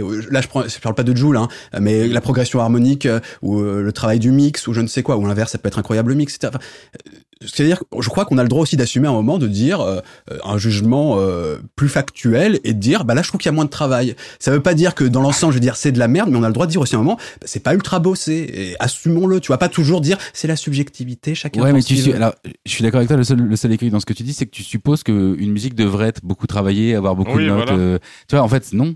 Non, non, non, mais justement, non, non, mais quand je dis justement qu'on prend l'ensemble, ensuite là, Ouais. je veux pas hiérarchiser, Oui, mais qu'on a le droit de s'arrêter sur cet aspect pur et ensuite dire ça, je trouve qu'il y a moins de travail que ça. Et j'ai le droit de dire que moi, je suis plus, je suis plus sensible à lorsqu'il y a du travail, ou je reconnais en tout cas le travail de la personne derrière. Mais du coup, c'est quoi C'est le nombre de notes C'est la complexité des accords C'est comment tu juges En fait, c'est très personnel ta façon de juger ça. Évidemment, mais je pense que, comme toute discipline, il y a des codes aussi, la musique. C'est pas que, Ouais, c'est- pas que la Non, ça se défend. C'est subjectivité, glissant, mais ça se défend. c'est pas que la subjectivité tout ça. Euh, c'est qu'il y a aussi euh, très clairement euh, des codes, des schémas que l'on reprend, une histoire de la musique, une théorie de la musique, euh, des, des choses etc. Et que Bah, ouais, mais regarde Seven Nation Army, c'est ton, ton, ton, ton, ton, ça fait danser des putains de stades. C'est pas recherché. Bah pourtant ça défonce. oui, mais, mais, mais rappelle-toi ce que je disais, Alt, c'est que euh, c'est quand on, se, quand on prend uniquement ce spectre, ce prisme d'analyse, et ensuite quand on prend l'ensemble. Là, je suis beaucoup plus tolérant entre guillemets et beaucoup Ouais, plus. ouais. Et là, je peux Mm. aimer, comme je disais, je peux assumer aimer ple- plein de trucs. C'est de la soupe. On- n'a pas de problème à dire qu'un truc c'est de la soupe. C'est bien qu'il y a un jugement de valeur quand même fondamentalement. Et moi, je peux Ah, mais dire, j'adore. Euh, ben, Non, moi je trouve ça dommage forcément. de juger que c'est de la soupe. Non, en fait, tu vois. je- moi je suis pas d'accord. Je peux dire c'est de la soupe et je peux dire j'adore cette soupe. Putain, c'est trop bien. D'accord, mais c'est ça qui te sauve, c'est super ça qui te morceau. sauve, mais il y a, mais bon, après j'en- j'entends, j'ai été très longtemps comme toi et donc je, je, je- je- j'entends tout à fait, mais finalement, tu vois, euh, euh, quand tu dis c'est un peu moins travaillé, ok, mais en fait ça se trouve il arrive à toucher des émotions beaucoup plus puissantes en travaillant moins que tu vois. C'est un peu ce que ça rejoint un peu tout à l'heure. Tu me disais pourquoi est-ce que tu restes amateur vis-à-vis de la musique euh, entre guillemets alors que je pourrais apprendre les accords, etc. et tout. C'est qu'à chaque fois que j'ai bossé avec des gens qui avaient fait le conservatoire, qui avaient l'oreille absolue et tout, ils étaient aussi vachement souvent captif de euh, bah attends non on fait pas un accord comme ça après ces trois accords là parce qu'on est dans une gamme comme ça en fait j'ai envie de leur dire bah pourquoi pas en fait tu vois alors que disent bah c'était un vrai problème pour eux de dire bah non la musique dans son histoire on ferait plutôt comme ça et en fait euh, je te rejoins sur des choses un peu numéraires de dire bah oui la partition elle est un peu moins technique. Oui c'est plus facile à jouer tu vois quelque part. Ou il utilise moins de sons mais ou des instruments moins nobles. Mais en fait au final c'est là où je- vraiment moi je suis sorti de ça parce que euh, GG à Joule de faire un truc qui a l'air un peu neuneux et bien de vendre des millions de trucs. Ça veut bien dire qu'il a touché un truc que la musique s'invente avec plein de notes et, et que tu considéras comme plus complexe et plus professionnel. Bah elle a pas réussi à toucher donc quelque part c'est quoi la bonne musique? Celle qui touche ou celle qui est complexe? Mais, mais encore une fois, c'est euh, moi c'est quand, quand je sépare paramètre par paramètre. Enfin, pour que pour que soit pour que ma position soit claire, Hmm. parce que j'aime pas euh, justement être dans l'élitisme, euh, être un puriste ou je sais quoi dire ça c'est bien, ça c'est pas bien, etc. Ouais, ouais. Je, suis pas, je suis pas dans cette démarche. Mais j'ai- je veux dire par contre, on peut euh, on peut diviser ça en différents paramètres, différents éléments, et on a le droit aussi d'avoir un jugement et d'assumer un jugement sur certains éléments, etc. Sûr. Et dire mais en parallèle il y a ça d'incroyable, en parallèle ça fait dans. D'ailleurs, tu Ouais, te rappelles tu tout à l'heure, disais là où il est fort, c'est qu'il arrive à faire un banger avec juste une petite basse et un petit beat tout simple. Mais que- complètement, mais ça- mais ça- dire comme ça, c'est différent de dire. Je trouve que c'est différent de dire, ouais, c'est quand même moins technique que d'autres trucs Joule et c'est un peu euh, pauvre techniquement. Bah en fait, tout dépend Mais- de ce que mais tu veux faire avec pas- technique. Mais c'est pas incompa- Ouais, puis surtout, en fait, incompatible, à quoi ça. ça, sert Ouais, euh, Tu vois, genre, enfin, pour, pour moi, c'est, c'est, je, je, je déteste être le, le relativiste de base et qui va juste se dire, bah oui, tout est subjectif et tout ça, mais, euh, mais en même temps, genre, euh, là, c'est, où est-ce que tu, enfin, pourquoi est-ce que le curseur du travail est plus intéressant qu'un autre, en fait, tu vois? Pourquoi est-ce que ce critère-là euh, Qui a dit qu'il était plus intéressant qu'un autre? Je t'ai dit que je divisais par paramètre et que c'était un paramètre sur lequel je pouvais m'arrêter aussi, qui pour moi peut avoir une certaine valeur, mais Ouais, voilà. ça veut pas dire que ça fait tout, bien Par entendu. exemple, non, c'est prenons ça. un exemple concret parce que moi je trouve ça fascinant, c'est euh, intéressant ce que tu dis. C'est que par exemple le chant de Joule, euh, tu vas trouver que mélodiquement il est sur les mêmes notes, un peu il répète des trucs ou c'est un- c'est un- c'est les répétitions. euh, qui- comment tu qualifierais? Non, pas, non, mais je, je sais pas, je vais pas parler du, du chant, pardon. Mais je vais prendre à l'envers, si vous voulez bien le truc. Ouais. Plutôt que de chercher euh, à, à dire euh, que quelque chose est pas très bien ou qu'on trouve que c'est pas très bien, prenons l'inverse. C'est si je ne m'arrête pas à des trucs, à des trucs très précis, à des paramètres. Comment je vais valoriser un mec qui tout d'un coup sort avec un truc ou d'un point de vue mélodique, je l'ai jamais entendu? Et moi, ce mec, j'ai envie de le valoriser. Bah, Même Tu vas dire mélodiquement, j'ai jamais entendu ça. exactement. Et je vais dire, eh ben, je reconnais qu'il y a de la valeur à ça. Ouais, Euh, mais du et- coup et- ça me dérange moins de trouver de la valeur positive avec quelque chose de nouveau que de Mais ça va ensemble en fait. choses. C'est juste Ouais. qu'après on, on peut le voir de manière très schématique, ça c'est bien, pas bien. J'ai Oui, pas envie d'entrer là-dedans. J'essaie de, tu vois, d'être un peu plus fin que tout ça. Mais je pense que ça va ensemble. C'est-à-dire que euh, distinguer euh, certaines choses, ça permet aussi de mettre en valeur d'autres, etc. Hmm. Et, euh, et, et par exemple, encore une fois, euh, je peux te dire d'un morceau, ça me touche pas, ça me plaît pas, je l'aime pas particulièrement. Euh, par contre, le mec là, j'avais jamais entendu ce qu'il fait- ce qu'il ce qu'il vient de faire. Ouais. Et parce qu'il a fait ça, j'ai quand même envie de le valoriser et dire putain, ça a de l'intérêt ton truc, même si je vais pas Mhm. l'écouter, même si ça me touche pas. Et c'est, pour moi la même logique que de dire euh, d'un Joule, eh ben putain cette basse, on dirait de la dance des années 90. Euh, franchement, euh, j'aurais pu m'en passer, tu vois, ça me paraît pas incroyable de revenir avec ça. Déjà, c'était pas de très bon goût à l'époque, ça l'est toujours pas. Et ça veut pas dire que Voilà, ça. et- Tu peux difficilement faire plus subjectif que dire Mais c'est oui, pas de bon non, mais, goût, quoi. non mais non mais évidemment, non mais euh, je, je suis dans la discussion. Non mais t'as le droit aussi d'avoir ton avis, euh, assume-le. Oui, je trouve oui, et, et- et ça et ça ne délégitime pas complètement l'artiste. Ça veut pas dire que je lui trouve pas plein d'autres qualités, etc. Mais je crois que juste à des moments, on a le droit de dire aussi. Euh, euh, même la notion de beau de manière générale en art, c'est un truc compliqué. Mais parfois, par contre, on peut plus, Moi je la s'accorder. réfute complètement la notion de beau dans l'art. Bon, c'est de- de compliqué, c'est très Ouais. compliqué. Mais parfois, il peut y avoir quand même, je vais pas dire que intrinsèquement, il y a un truc qui est considéré comme beau ou de qualité, mais globalement, il va y avoir un espèce de contrat social, une espèce de contrat social où on va tous se dire, ok, ça on juge entre nous parce que euh, il y a eu euh, euh, des codes qui se sont mis en place, parfois des gens qui ont mis en place une discipline, euh, qui ont essayé d'analyser, etc. Et puis à partir euh, de ces éléments de réflexion, on va pouvoir se mettre d'accord pour essayer quand même de juger les choses, parce que juger les choses euh, pas seulement en hiérarchisant, etc., mais ça nous permet aussi de créer du commun, de se comprendre, de retrouver des codes, etc. Ça passe aussi par tout ça, à mon avis. Alors, je, suis euh, ok avec euh, ce que tu dis et en même temps euh, je, je suis pas trop d'accord parce que alors peut-être que euh, tu vois je vais reprendre l'exemple du beau euh, je pense que les, les temps ont changé. Pendant longtemps on avait la peinture classique tu vois c'était euh, le but c'était de sublimer de provoquer une espèce de plaisir chez chez celui qui regarde etc et puis en fait il y a eu le le moment où la photo est arrivée et on s'est rendu compte que bah en fait représenter des gens de façon hyper réaliste bah quelque part on le ferait jamais aussi bien qu'en photo. Donc t'as l'abstrait qui est né qui est un peu venu en réaction pour dire bah attendez on pourrait juste manier les couleurs et les formes. Je schématise à mort, mais vous voyez l'idée quoi. Et en Mhm. gros, quelque part, l'époque, les, les, les, les fins de route qu'on arrive en disant bon bah voilà, on fera pas plus beau que Mozart. Tu vois, voilà, ça y est, c'est fait. Enfin, je, je schématise à fond, mais vous voyez l'idée. Du coup, bah t'as des Ouais. mecs qui vont arriver comme Oui. 500 se dire bah attendez, on va faire euh, de la tonale, des trucs bizarres. Enfin, en fait, tu ne viens que en fonction de Ok, on a atteint une espèce de d'acmé de cette truc, de dire tu feras pas plus beau que Rubens, euh, Poussin, machin et tout. Ça sert à rien de faire de la peinture classique aujourd'hui. Mais ça, c'est des conneries, ça, je suis d'accord. Sauf que t'écoutes tout le monde aujourd'hui, ils vont te dire que l'art contemporain c'est de la merde et que les vrais trucs c'est les peintures qui l'ouvre et de certains machins. Alors qu'ils passent à côté de trucs incroyables, qui sont tout aussi beaux. Simplement, les gens sont dans des démarches différentes. On pourra pas faire mieux que certaines choses, donc on emprunte d'autres voies. Et c'est vrai que j'ai un peu de mal du coup avec ce discours. D'ailleurs, on va tous se mettre d'accord sur ça, c'est beau. Bah, si tu suis cette pensée-là, tout le monde va dire que l'art contemporain c'est de la merde et que et que Annie Dingo aimait des Godemiché en, en, en truc. Tu vois, les gens ils Non, s'arrêtent à il ça quoi. y, a- il y a une nuance dans tout ça, c'est que moi, ma position, toi, ce que tu dénonces, c'est les réactionnaires. C'est les gens qui voient les choses de manière immuable et disent c'est tel Ouais. quel et ça n'évoluera jamais. Mm. C'est-à-dire le beau a été ça et il restera tout le temps ça. Et toutes les formes qu'on proposera ensuite, euh, c'est c'est c'est voilà, c'est ça, c'est les réactionnaires. Ouais. C'est d'ailleurs on pourrait même parler d'un point de vue politique. C'est les gens qui estiment que être français c'est de telle manière, la culture française c'est ça, et ma- d'une manière très figée. Mon pinard, mon fromage. Et, et alors que non, c'est un truc euh, mouvant, c'est humain justement. C'est ça qui est intéressant, c'est que ça évolue sans cesse, ça bouge. Donc ma vision est pas si figée. C'est pour Non, ça non, que c'est pas non, du tout. je- euh, voilà. Bien sûr, je te, je te fais pas un procès d'intention, c'est juste que quand même, j'ai j'ai quand même, enfin, pour être passionné dans l'art et pour faire plusieurs années de m'intéresser aux images, aux mystères, qu'est-ce qui fait que, qu'est-ce qu'il y a dans la tête des artistes, etc. et tout. Moi, je me suis complètement dé- dégagé du fait qu'il existe des règles. Il existe des règles pour une population donnée, à un moment donné, à une époque donnée. On a décidé que, ok, en ce moment, c'est un peu ça le truc. Mais je te parie que dans 20 ans, on aura changé de truc, tu vois. Donc quelque part, c'est Oui. tellement mouvant que quelque part, c'est un peu presque vain de se dire, euh, de s'arrêter à ce qui nous met, enfin, moi, je, en tout cas, dans, dans la façon dont je parle de l'art aux gens, etc. Maintenant, moi, j'ai vraiment une approche de dire, il y a pas de règle, vous attendez à rien, prenez ce qui vient. C'est, euh, enfin, je fais pas de distinction entre un film de genre avec et un tableau de Caravage.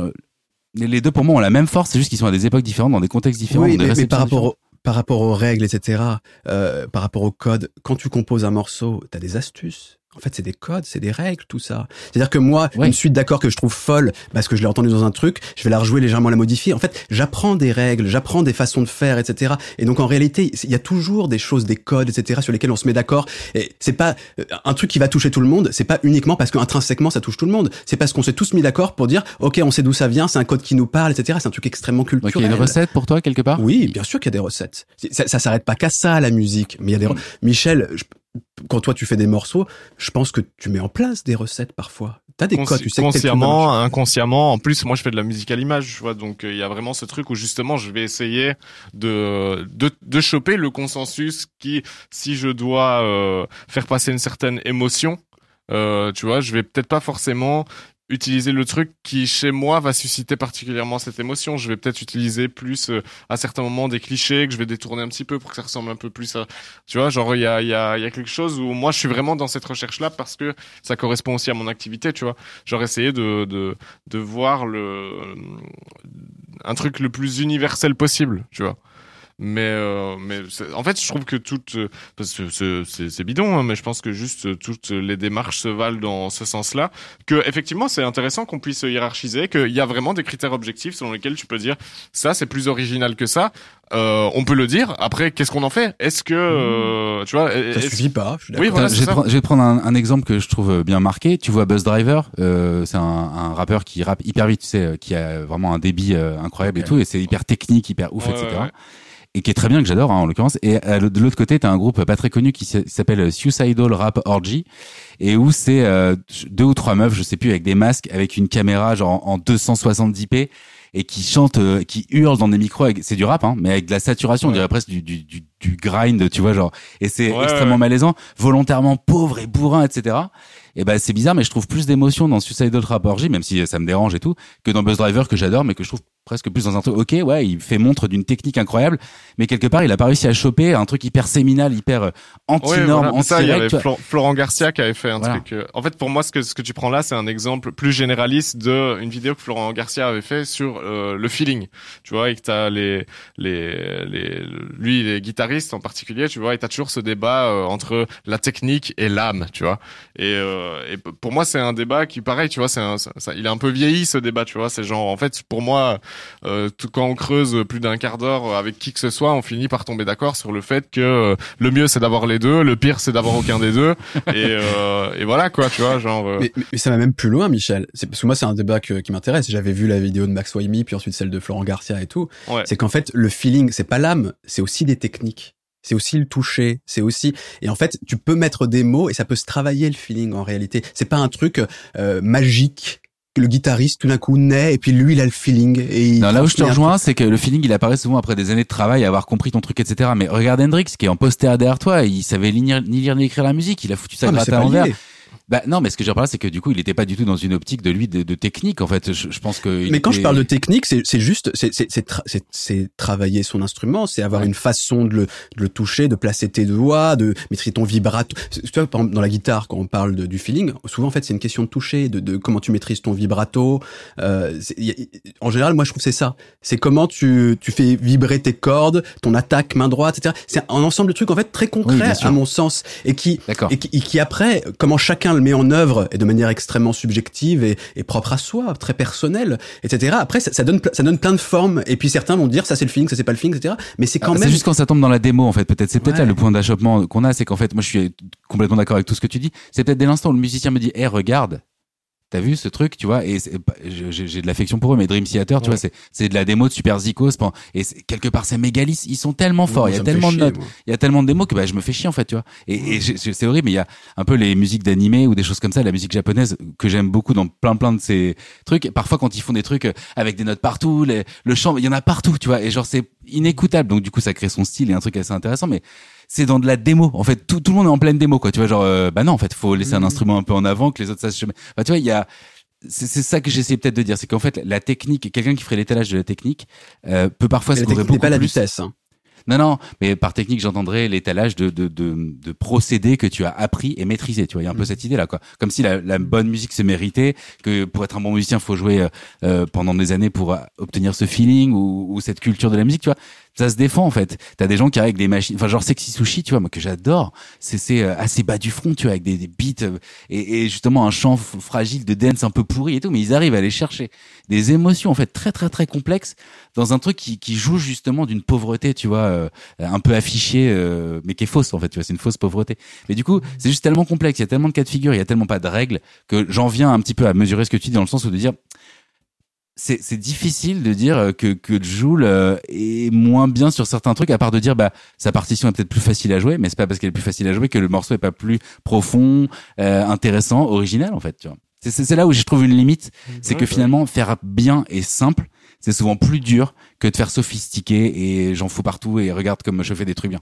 Tu vois. Et en même temps, moi, je- les, en général, franchement, les musiciens que j'adore. Et là, j'ai plus, c'est vrai, je parle plus des instrumentistes, mais bah, c'est des mecs qui ont beaucoup joué et longtemps et qui, qui ont passé beaucoup de temps sur leur instrument et qui finissent par le maîtriser. Et tu vois, je pense à un Prince, par exemple. Euh, je pense. Euh, Ah, j'avoue, mais je suis désolé, guitare, Prince, euh, zéro émotion chez moi. C'est horrible de dire ça, mais eh moi, ben, Prince, moi euh, j'adore Prince. Tu vois, Oui, je- mais après, parce pas que c'est l'expérience- sa musique, tu vois. Et il Après, met trop de genres aussi en même temps, c'est ultra de la démo, je trouve ça souvent plat dans la, enfin, tu vois, j'ai- Oh, Ah ouais, non, c'est horrible, je suis passé Et complètement à et, et, en, et en- ça. et en live, en plus, c'est quand même assez, assez incroyable. Après, c'est un génie. Après, c'est un génie. Je, je, je le reconnais comme toi tout à l'heure, mais tu vois, je- sa musique me touche pas.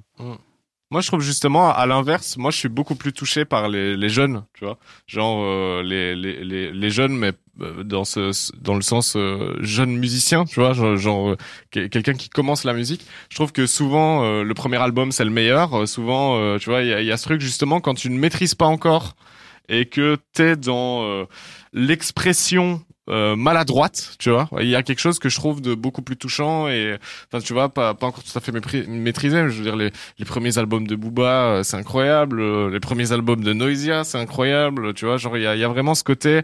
Premier Euh, album de Korn aussi, si tu veux aller par là, il y a des trucs très étranges. euh, Ouais, voilà, c'est ça. C'est juste que là, justement, la thématique, c'est ce qui va être autre. Et peut-être que quelque part, euh, euh, ce qui est autre arrive par un, un- quelque chose de cassé, d'un peu euh, désappris, quelque chose de justement qui ne suit pas quelque part la pensée dominante, qui est de dire si tu veux faire de la musique, faut maîtriser un instrument, faire un peu de conservatoire et prendre des cours, tu vois.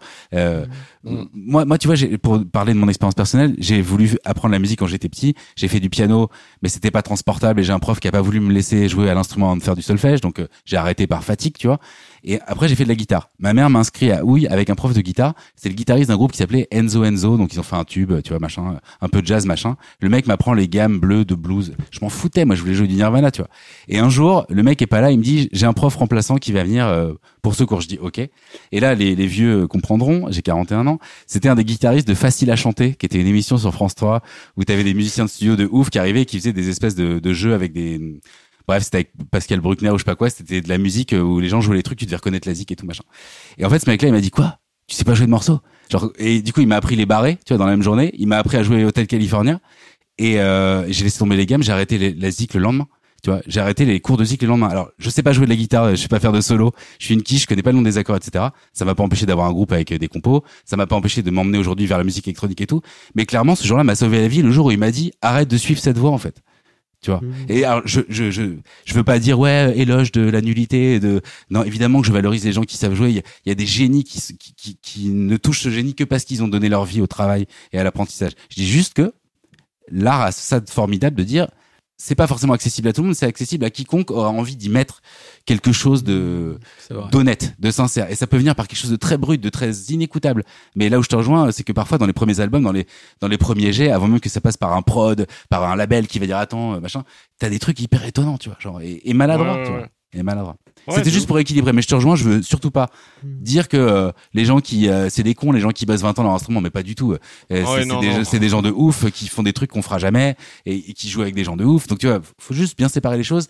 Ouais, juste ouais. que moi j'ai du mal à entendre le discours de dire ah on peut quand même dire objectivement qu'il y a un truc un peu mieux qu'un autre. Bah c'est compliqué. Fait. non, c'est ça. En fait, ça ouais, c'est ça, ça. Ça dépend vraiment ce que tu valorises. Est-ce que tu valorises euh, justement le euh, que ce soit l'effort ou simplement la maîtrise, tu vois, la, une, une certaine forme de virtuosité qui peut pas être, euh, qui peut ne pas forcément être physique, mais aussi euh, euh, psychologique, enfin simplement le, le savoir-faire. Est-ce que tu maîtrises un, est-ce que tu, tu valorises le savoir-faire ou entre guillemets euh, le côté iconoclaste, euh, tu vois, de on arrive avec un nouveau truc et euh, c'est peut-être une synthèse de plein de trucs qu'on qui ont existé avant, mais on rajoute un petit truc. Moi, évidemment, en ce moment, ben, je suis dans l'hyper pop à fond. hein. Je n'écoute que que cette foutue hyper pop et, euh, et je trouve ça incroyable, tu vois, d'avoir des gamins de, je sais pas, Glaive, il doit avoir peut-être 16 piges, tu vois.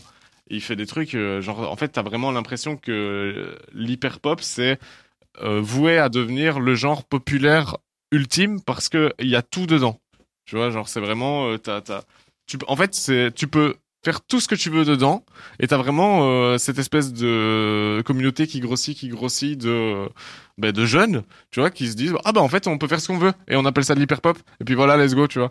Et genre t'as des trucs ça ressemble à de la drum, t'as des trucs ça ressemble à de la trap, t'as des trucs ça ressemble à du Ed euh, tu vois. t'as- Genre il y a, il y a, y a quelques codes esthétiques. Mais euh, en fait, c'est dans 10 ans, l'hyperpop, ça s'appelle musique et plus personne, euh, tu vois, se casse le cul, quoi, tu vois.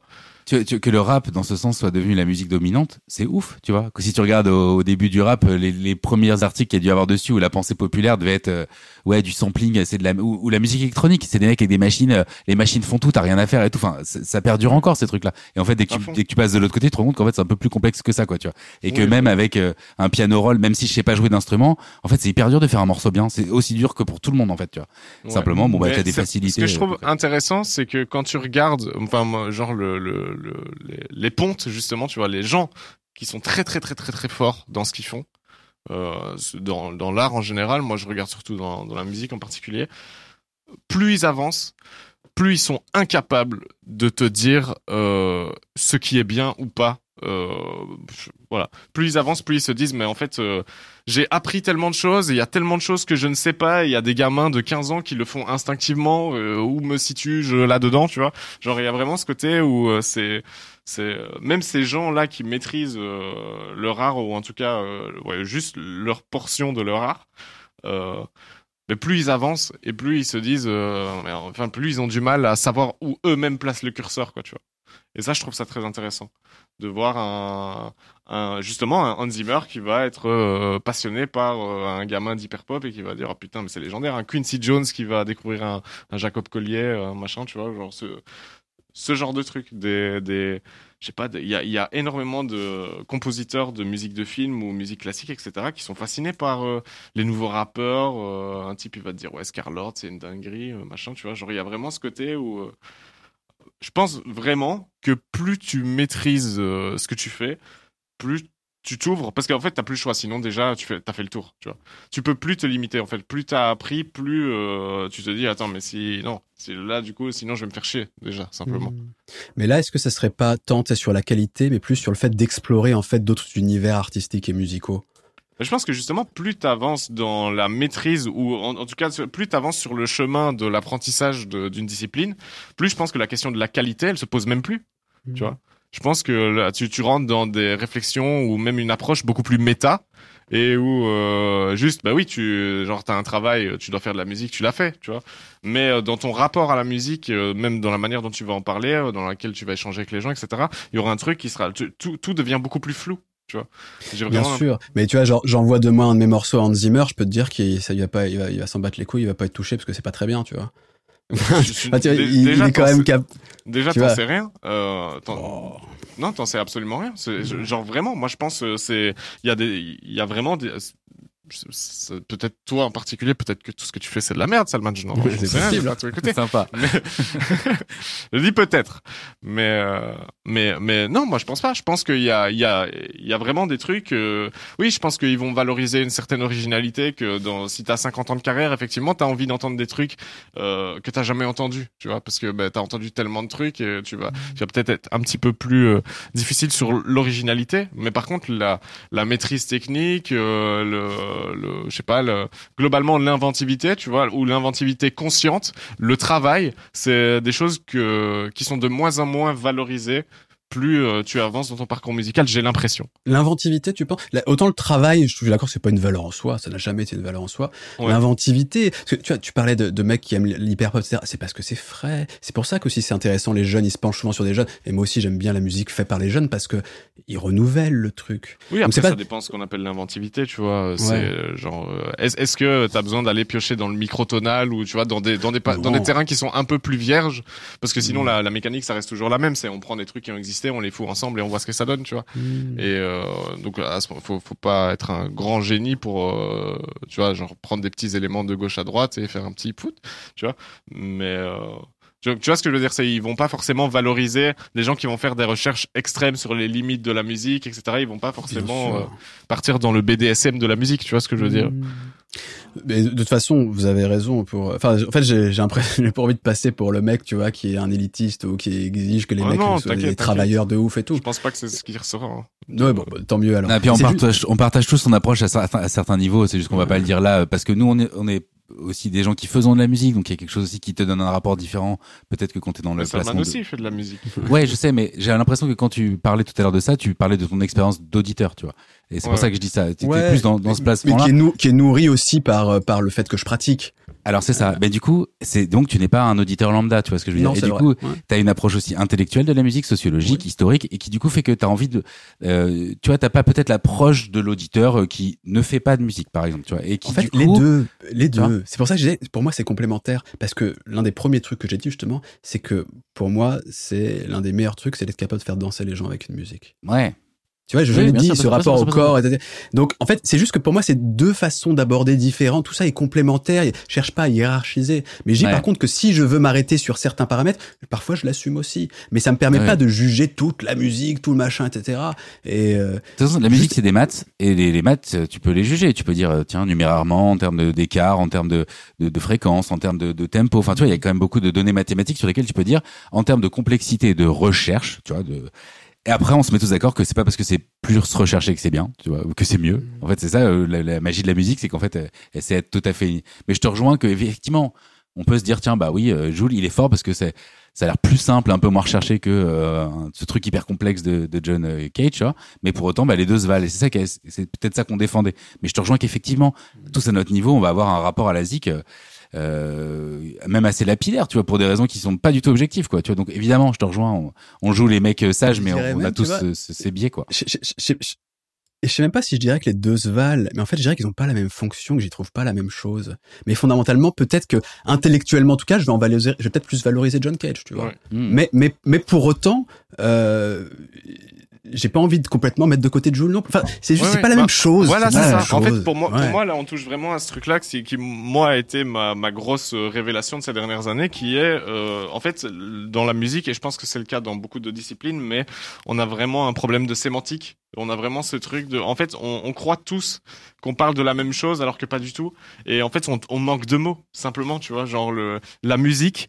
Ça, ça ne veut rien dire. C'est, c'est un, un tel conglomérat de, de manières d'expérimenter des choses. C'est, c'est un marqueur sociologique, c'est une esthétique, c'est un héritage culturel, c'est, tu vois, C'est une expérience individuelle, c'est, ça représente tellement de choses que c'est impossible de savoir mais euh, où se place la valeur de ce truc-là parce que déjà on devrait sous-catégoriser en 100 types d'expériences, tu vois, genre la, de la musique faite pour danser, c'est c'est pas du tout la même chose que de la musique de film, c'est pas du tout la même chose qu'un John Cage qui va expérimenter euh, dans un cadre intellectuel, c'est c'est- c'est- on devrait même pas avoir le même mot pour parler de ces choses-là. Mmh, c'est trop riche, c'est trop complexe, il y a trop de Mmh. trucs. On manque de mots, il Mmh. faut inventer des mots. Donc si vous êtes inventeur de mots, contactez-nous. Euh, j'irai plus loin en disant aussi dans un truc d'époque, euh, on vit une époque formidable avec l'arrivée d'Internet qui fait qu'il y a eu un éclatement total des genres, des approches, des, des techniques. C'est-à-dire qu'aujourd'hui, n'importe qui dans le monde, euh, gratos, peut avoir les logiciels pour faire de la zik. En fait. C'est-à-dire Ouais. que maintenant, c'est plus une question de, de, de, de fric, alors qu'avant, euh, si tu peux pas t'acheter le saxo, t'en fais pas, tu vois, en fait. Oui, tu vois. voilà. Ça coûte cher, un saxo. Donc en fait, là, il y a eu un truc quand même avec tous les plugins, avec, euh, avec cette approche, tu vois, de gens qui peuvent bosser à distance. Genre, Al 9000, je l'ai jamais vu, on bosse ensemble, tu vois. Genre, Ouais. il y a plein de trucs euh, qui font qu'en fait ça a éclaté complètement euh, du coup les façons de faire les, les portes d'entrée tu vois et surtout les, les publics qui font et qui écoutent déjà et la façon de consommer la musique même si j'ai- j'aime pas ce terme a vachement changé avec YouTube avec les plateformes enfin c'est c'est du coup Parfois, ça change la façon même de faire la musique, puisque parfois on va prendre l'image comme une composante essentielle parce que tu vas le sortir en même temps. Et euh, je dirais aussi qu'on est arrivé au bout. Euh, tu vois, euh, euh, il y avait une phrase de Plémo, euh, je sais pas qui dans une de leurs chansons, c'est vraiment pas un groupe de référence, mais qui disait euh, tout a tout a déjà été fait euh, avant. Alors qu'est-ce qu'on fait maintenant, quoi Tu vois? Et euh, du coup, euh, je trouvais ça intéressant de dire euh, qu'en fait finalement on est dans une ère de la recréation, dans une ère du mélange, dans une ère du mashup, du du contre-pied, du prendre un truc, le détruire, le passer dans une moulinette et ressortir autre chose. Je pense à la la wave la, la le truc qui consiste à ralentir un peu des morceaux de pop là, la Ouais, ouais, ouais. Avec La- des images de Vaporwave. Vaporwave, merci beaucoup, c'est trop cool. Enfin, la Vaporwave, Ouais, tu vois, c'est des délires en fait qui, qui, qui sont nés uniquement parce qu'il y a eu des communautés, une, une approche. Donc en fait, on est dans une ère très bizarre où, où- là où c'était déjà compliqué de parler de musique avant, ça l'est encore beaucoup plus parce que du coup, ça a Ouais, ouais. accéléré fois mille toutes les toutes les données sociologiques, les données euh, de, de modernité, de, de passé, de comment on recrache ce qui nous est donné, comment est-ce qu'on fait des nouvelles choses alors que quelque part tout a déjà été fait quoi. Comment t'arrives avec un genre qui a jamais été fait à moins de faire un truc complètement un peu nulot, se dire bah je fais de la musique avec mon balai à chiottes, ça a jamais été fait ou ok, mais bon tu vois. Et puis, et puis C'est- surtout que ça, c'est- ça sort rarement de nulle part, quoi. La musique. Voilà. Enfin, c'est, il y a toujours une généalogie quand même. Oui, bah oui. Voilà, mais du coup, Joule, dans ce cadre-là, tu vois, je, un mec qui a pu faire les trucs tout seul en indé, tu vois, son studio, avec euh, euh, peut-être un peu de dance des 90s, avec un peu de, de street de Marseille. Enfin, tu vois, il a mélangé des trucs et en Ouais, fait, ouais, quelque ouais. part, euh, est-ce qu'il aurait pu exister sans Internet? C'est pas sûr, tu vois. Donc du coup, Ouais, euh, il faut aussi prendre en compte peut-être ce changement de période qui fait que c'est devenu encore plus compliqué de s'y retrouver, encore plus compliqué. Et puis une dernière chose que je voulais dire, c'est qu'on parlait de la musique différente. Là où avant il y avait des musiques qui pouvaient être complètement invisibilisées parce que on t'ouvrait pas les salles de concert, ça passait clairement pas à la télé ni sur les clips d'M6, etc. Euh, là aujourd'hui, euh, grâce à MySpace, à l'époque et aujourd'hui d'autres trucs, euh, euh, il existe une niche pour chaque genre en fait. Donc les gens qui vont dire moi je fais une musique que personne peut aimer, bah t'as quand même euh, t'as quand même 500 connards qui vont être à donf là-dessus, qui vont aller à des concerts où il y a que ça et c'est leur petite niche mais ils en sont trop fiers et euh, et en fait quelque part c'est quand même peut-être dur aujourd'hui de pas trouver même s'il est restreint ton public tu vois euh, d'une Ouais. façon ou d'une autre donc euh, faire autre ça veut juste dire je vais faire un truc qui est plus euh, peut-être confidentiel tu vois parce que moins mainstream c'est peut-être là que va se placer le curseur entre mainstream et pas mainstream mais aujourd'hui une Ouais. musique différente ça devient très difficile de dire ce que c'est qu'une musique différente parce qu'en fait il y a beaucoup trop d'offres beaucoup trop de trucs qui sont euh, ouais comme tu disais la musique est quelque chose de tellement vaste qu'en fait c'est impossible de se mettre d'accord sur un, un espèce de tronc commun qui nous permettrait de juger euh, euh, ouais. c'est l'aveu d'un échec cette interview putain de merde Oui, voilà. C'est réel, hein. mais c'est beau quoi C'est- Moi, je, je, là, là, ici, ça fait deux semaines que je n'écoute que un morceau euh, d'un groupe qui s'appelle HDX. Le morceau s'appelle Big Life. Et je suis complètement matrixé par ce morceau. C'est un espèce de mélange entre Joule et ABBA. Euh, D'accord, ok. C'est légendaire. Je recommande aux gens d'aller écouter Big Life de HDX. C'est vraiment là, là en ce moment, je suis matrixé. euh, je n'écoute que ça. C'est, c'est euh, merveilleux. Eh ben, tu sais quoi, Michel? Clôturons l'émission comme ça. En fait, on voulait faire une deuxième partie, mais tu reviendras nous voir, Alt, où on voulait parler plus de musique et d'images, mais là, ça fait déjà plus d'une heure et demie qu'on discute. Ouais. Et si on se relance dans un sujet aussi important, on est parti pour trois heures. Donc, tu reviendras nous voir, on discutera d'images. Et de Parler de l'imagerie Ouais. autour du euh, le choc Eh rock, il y a plein de trucs Ouais. incroyables de, de- qu'on peut évoquer. Exactement, qui ça serait sont- passionnant. On se fera ça.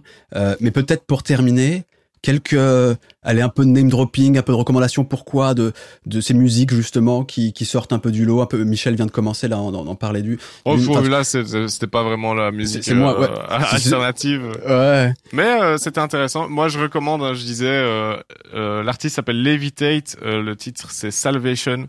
Euh, Noisia Inform et Former Pleasure Model. Je recommande au moins ces deux morceaux-là. Mais de toute façon, vous checkez tout ce qui sort de chez Division Recordings. Genre vraiment, tu te tapes la playlist de leur chaîne YouTube et euh, t'as vraiment. Bon, c'est très musique électronique du coup, mais euh, t'as vraiment de tout et c'est incroyable. Moi, euh, là ici, euh, j'ai ça. Sinon, euh, ben, je vais continuer à regarder des trucs pendant que Ouais, tu- regarde, tu. Alt, tu- regarde Ouais, ton côté moi- Michel, et Alt, des trucs à nous proposer comme ça de musique, euh, soit qui heurte, soit différente, soit originale, Alors, alternative, je sais pas. Il y a un truc qui m'a bien bien bien marqué euh, dans, à tous les niveaux en plus, euh, pas que musicaux, mais euh, alors que je- même je trouve ça assez dur d'écoute. Hein, c'est pas un truc que je kiffe, euh, mais ça s'appelle Author and Punisher. Et c'est un type qui a inventé une machine en fait euh, avec des des chaînes de vélo, avec des trucs de, de métal en gros.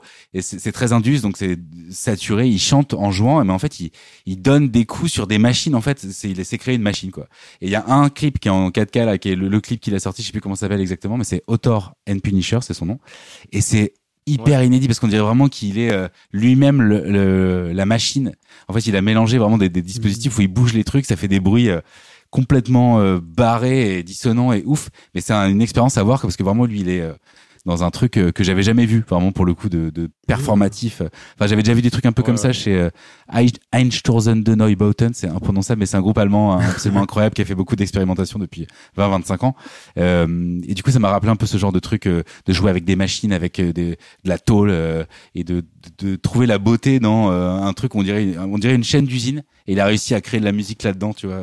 Donc ça, c'était intéressant en tout cas d'aller voir ça. Et euh, ben moi du coup je recommande, je l'ai déjà recommandé plein de fois, mais Joachim J O A Q M, c'est un rappeur français, mais euh, esthétiquement c'est un truc très très très chaud. Moi j'aime, enfin en plus ça, ça parle à mon cœur ce genre d'esthétique, c'est euh, c'est c'est assez. Euh, bon, si je pourrais le décrire, si j'avais pas la flemme, mais allez voir. Et euh, sinon, ben, dans dans l'hyper pop, dans l'hyper pop, hein, bon, je crois les figures de proue, c'est Charlie XCX, c'est vraiment la plus pop des, de cette scène hyper pop. Mais t'as les 100 Gex, les Dorian Electra. euh, Tu vois, Undrun Gex, c'est, c'est hyper chelou ça, Undrun Gex. Tu vois, j'ai découvert ça, ça l'autre jour, c'est trop strange. ouais, Mhm. c'est le Ça, c'est futur. très bizarre quoi.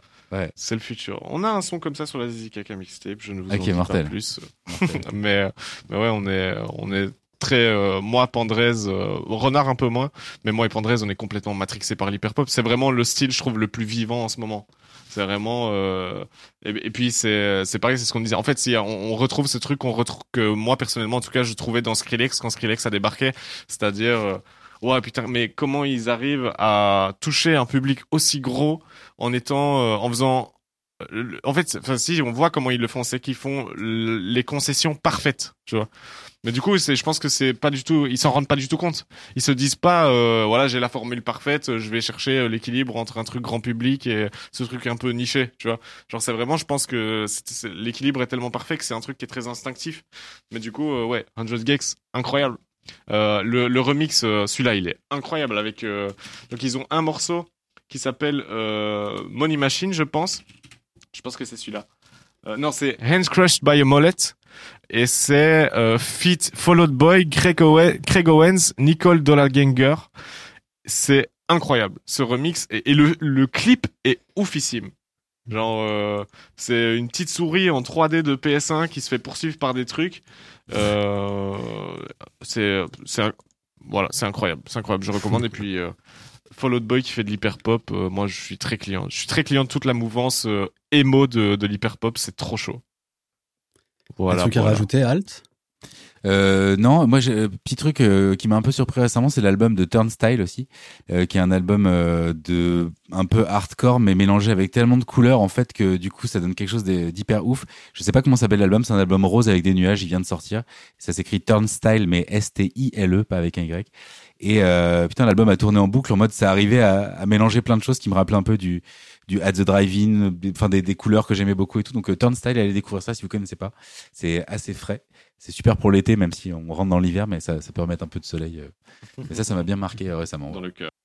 J'ai- quelques trucs aussi euh, comme ça que je, qui m'ont soit un peu différents ou qui m'ont posé question ou qui qui t'amènent ailleurs entre guillemets. Euh, déjà, on parlait un moment du fait par exemple ça peut être dans les paroles aussi. Et moi un truc qui m'a marqué dans le rap parce que j'ai- je réfléchissais en fait à dans le rap que- quel truc tu vois m'ont vraiment euh, déstabilisé. Et en termes de sonorité j'ai pas trouvé tant que ça de trucs. Euh, à la limite il y a eu des trucs à un moment un peu dans le horrorcore des trucs comme ça mais mais c'est pas trouvé vraiment de trucs qui... mais par contre dans les paroles j'ai trouvé un euh, c'est euh, je sais pas si vous voyez ce rappeur américain Cool Kiss Ouais. Euh, non, mais je- et Cool Kiss qui a un album enfin tout le temps c'est complètement fou mais son son album Sex Style en particulier où je crois que j'ai jamais quand tu lis ensuite les traductions des paroles etc j'ai jamais écouté un truc aussi pervers aussi fou Ah aussi ça, ça sort d'un esprit malade forcément quoi euh, extrêmement sexuel comme l'indique le, le nom de l'album Sex Style et euh, ça, encore aujourd'hui je crois que ça me ça, ça me fait vriller je me dis mais d'où il sort ce mec quoi pour sortir des trucs pareils c'est pas possible. Je sais pas si vous avez des exemples d'ailleurs comme ça ou de, autour des paroles ou autour de l'es- l'esthétique comme ça où tu te dis putain mais d'où Ah, moi, je me rappelle euh, très bien du. de- je crois que c'est euh, vraiment un de mes premiers chocs musicaux. C'est je suis chez mon grand-père euh, après l'école un mercredi. Euh, mon grand-père fait la sieste en haut, donc pendant ce temps-là, je peux regarder la télé. Il a le satellite. Euh, et donc, euh, tu sais, genre, t'as les six chaînes principales, et puis après, t'as toutes des chaînes obscures, et t'avais une chaîne qui passait, je pense, 15 clips en boucle sur toute la journée. Et il y en avait un, c'était euh, le morceau Trafic de stéréotypes de Desporuti. Et euh, ça commence avec, euh, il est dans un appart tout rouge avec lui, il est dans le canapé, il y a une meuf, il y a un type devant lui qui fait des pompes. La police toque à sa porte. Il commence son couplet, sais, il ouvre la porte, et tu sais, genre il, genre il dégage les flics et il sort chez lui en faisant son son ACAP, son playback, et et il dit. Ouais, je suis un ouf, je pue des aisselles et je rappe la violence gratuite, c'est mon fond de commerce. Et le, tu sais, genre, ce, ce, ce type qui me dit à moi qui pue des aisselles, euh, ce truc-là m'a vraiment matrixé, tu sais, genre, j'ai 13 ans, je vois un Renoir à la télé qui me dit je pue des aisselles et je rappe la violence gratuite. Je trouvais ça incroyable. Après, il disait, c'était quoi, euh, le prochain arabe mis sur écoute sera Jamel, il a des sous, il croit en Allah. Genre, le mec, genre le, ce, ce qui sortait déjà à l'époque, mais en plus c'est de plus en plus euh, intense, tu vois, ce qui sort de de de la tête de Despo. C'est en fait c'est Despo, c'est vraiment un type, je sais pas comment dire, genre il cherche évidemment le bon mot, la punchline, etc. Mais il a aussi Mhm. ce côté très euh, euh, instinctif, tu vois, de juste dire des trucs que, que, que personne pense. En fait, il- je, je trouve que c'est quelqu'un qui a réussi à, à vraiment sortir des, des filtres sociaux de ce qu'on peut dire, de ce qu'on peut pas dire, de machin, etc. Tu vois, de ce qu'il est poli, pas poli de dire, etc. D'ailleurs, ça lui a joué des tours sur sa carrière. Mais, euh, mais ouais, c'est vrai- c'est vraiment un type qui dit absolument tout ce qu'il pense dans ses morceaux. Et parfois, c'est des dingueries. Parfois, c'est des trucs, euh, tu sais, euh, c'est de la philosophie, euh, tu sais, que tu peux retrouver chez certains philosophes classiques. Et puis, à d'autres moments, c'est des phrases qui n'ont aucun sens, ou en tout cas que dans lequel moi, j'y trouve aucun sens, machin. Je vous conseille vraiment d'aller diguer la carrière de Despo. C'est, c'est- textuellement, en tout cas, il y a vraiment un truc. Euh, En tout cas, le, le rap, au niveau des textes, il y a plein de trucs. Moi, par exemple, tu vois, j'étais aussi marqué par quelques textes de, de Baldoneg, par exemple. ouais, Enfin, ouais. euh, globalement, parfois, c'est c'est quand même un style musical qui est capable, tu sais, c'est un peu ce truc de, de vent de la révolte, là, un peu de truc de, de truc un peu vénère et tu vois qui va loin dans le rap. Ouais. ou même alors aujourd'hui ça paraît un peu désuet presque parce que le, le monde a changé mais à l'époque de quand quand sort sacrifice de poulet du ministère amer c'est quelque chose aussi quand même tu vois Ouais, enfin, et, et globalement il y a cette capacité à à choquer à travers les mots dans le rap qui parfois peut être génial quoi Moi, c'est Necro qui m'a fait euh, beaucoup ça. Euh, J'ai eu une grosse, grosse phase Necro et un peu death rap et tout ça. J'étais hyper. euh, Les instrus étaient incroyables et puis du coup, je trouvais qu'il avait une façon de rapper.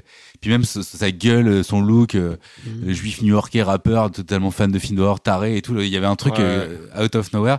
Et quand t'écoutais, alors tu vois, quand t'écoutais la zik, ça le faisait. Puis dès que je m'amusais à écouter un peu la parole, j'étais ah ouais, il a des problèmes quand même et tout. Puis même quand tu voyais le problème de euh, I Need Drugs aussi, c'était un des premiers rappeurs aussi, je trouve, à, à jouer autant avec la misère. C'est-à-dire, il monte son, son oncle craquette dans la chambre, qui est en train de se piquer pendant qu'il fait ses couplets, tu vois, avec une caméra DV dégueulasse. Quand c'est sorti, il y avait un, un, certain malaise, quoi. Parce que là, on était complètement hors du, euh, tu vois, du, du, euh, du côté gangsta rap, euh, genre affichage de thunes et tout. Là, c'était la, le fond de la cuve, la misère, tu vois, un truc genre ultra glaçant. Et le clip, c'est son oncle qui cherche des cailloux de crack dans la rue, tu vois, il est là à côté en train de faire yeah, tu vois, genre.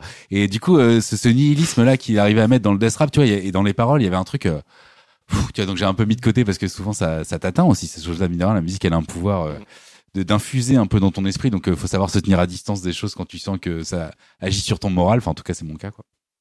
Mais du coup, j'ai une grosse phase death rap où je me disais, ouais, ok, il y a une façon de dire des choses euh, qui vraiment me marque encore plus que quelque part le côté number one, un peu bling bling du rap qui peut être super cool quand c'est mis au service de, de punchline incroyable. C'est un super moteur, mais c'est vrai que moi je trouve une certaine vacuité là-dedans qui me touche pas en fait dans le fait de dire euh, alors que mm. quelqu'un qui va me balancer des histoires ou des paroles tu vois qui vont me mettre mal ça va beaucoup plus tu vois euh, m'engager en tout cas intellectuellement dans le truc. Quitte à parfois devoir arrêter d'écouter parce que c'est c'est trop quoi.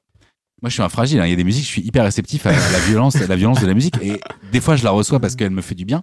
Et il y a des moments où je dis ok là il faut que j'arrête parce qu'en fait euh, c'est pas innocent la musique toi c'est pas ça n'a pas zéro conséquence la musique. Ça influe de ouf sur ta vie sur tes, ton moral, sur tes choix, sur euh, les, les, les, les, les esthétiques que tu veux rejoindre, les gens avec qui tu veux traîner. Tu vois, la musique, elle charrie tellement de trucs, comme on l'a dit tout à l'heure, qu'en fait, c'est pas innocent, la musique, euh, quand même. Mhm. Et, et, souvent, quand tu t'intéresses à des musiques autres, tu te retrouves dans des endroits autres, avec des gens qui aiment les choses un peu autres et tout. Enfin, c'est des choses qui vont un peu ensemble, tout ça. Quoi.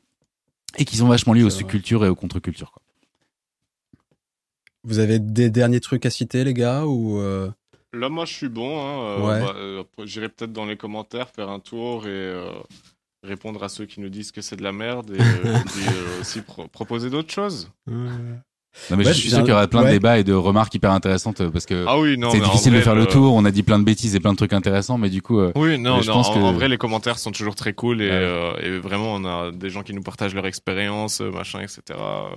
Et, et, des avis qui sont super intéressants, hein. genre vraiment.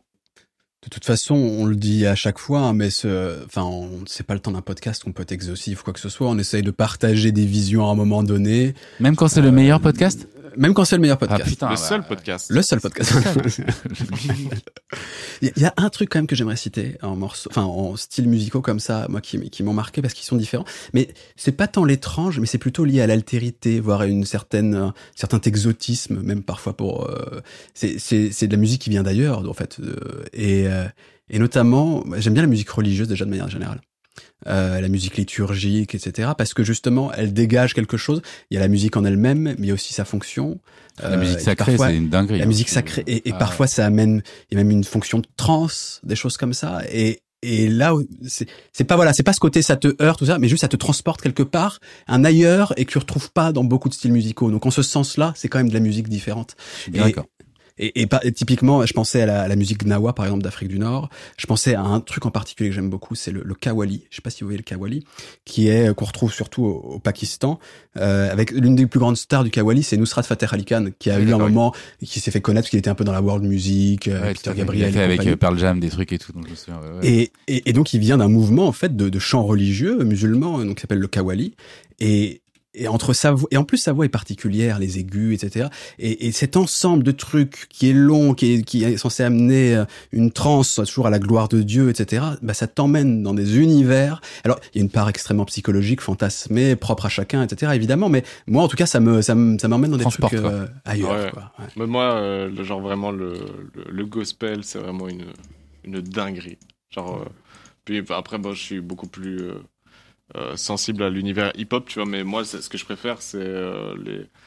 Dans le rap, c'est vraiment ça. Hein. C'est les, vieux Lil Wayne, euh, les, prods de Rick Ross avec, tu vois, les, les, les, couplets de Rick Ross sur des gros samples de gospel avec une 808 et voilà, t'es parti, tu vois. Je trouve ça incroyable. Genre moi, c'est vraiment, ça touche mon cœur de ouf. Et, justement, t'as cette espèce, en plus quand c'est mélangé au rap et que ça parle de drogue et machin et tout, tu vois, t'as cette espèce de je sais pas, de, de, contraste entre les deux, de même de, de choc entre les deux que je trouve Ah ouais, euh, je incroyable. Et la fin du morceau, euh, un morceau d'Esper- Desperate Youth de Santigold, je sais pas si tu vois, euh, qui est une chanson incroyable avec des gamins qui chantent à la fin en Afrique et tout, et qui, euh, du coup, ça, ça t'emmène dans des, justement, des mélanges euh, Ouais, ouais, ouais. incroyables. Et je voudrais juste noter un truc, tu parlais de musique sacrée tout à l'heure, si vous ne connaissez pas, il y a un jeu vidéo qui s'appelle Everybody's Gone to the Rapture, dont la musique a été faite par euh, une compositrice et, et interprète qui est incroyable, qui s'appelle Jessica Curry.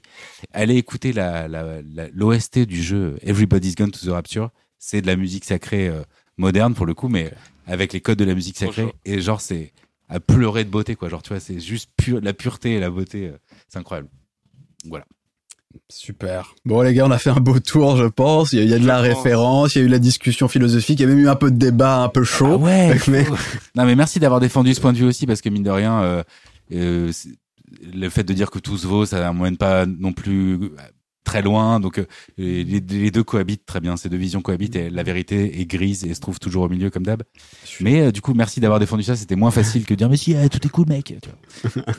Mais je suis assez d'accord que tout ça, t'as raison, c'est des nuances, tout ça, des trucs co- compliqués à élaborer et, et propres à chacun certainement. Et puis parfois on se met d'accord sur certains trucs, puis après il y a de la nu chacun sa propre nuance. Enfin, bon.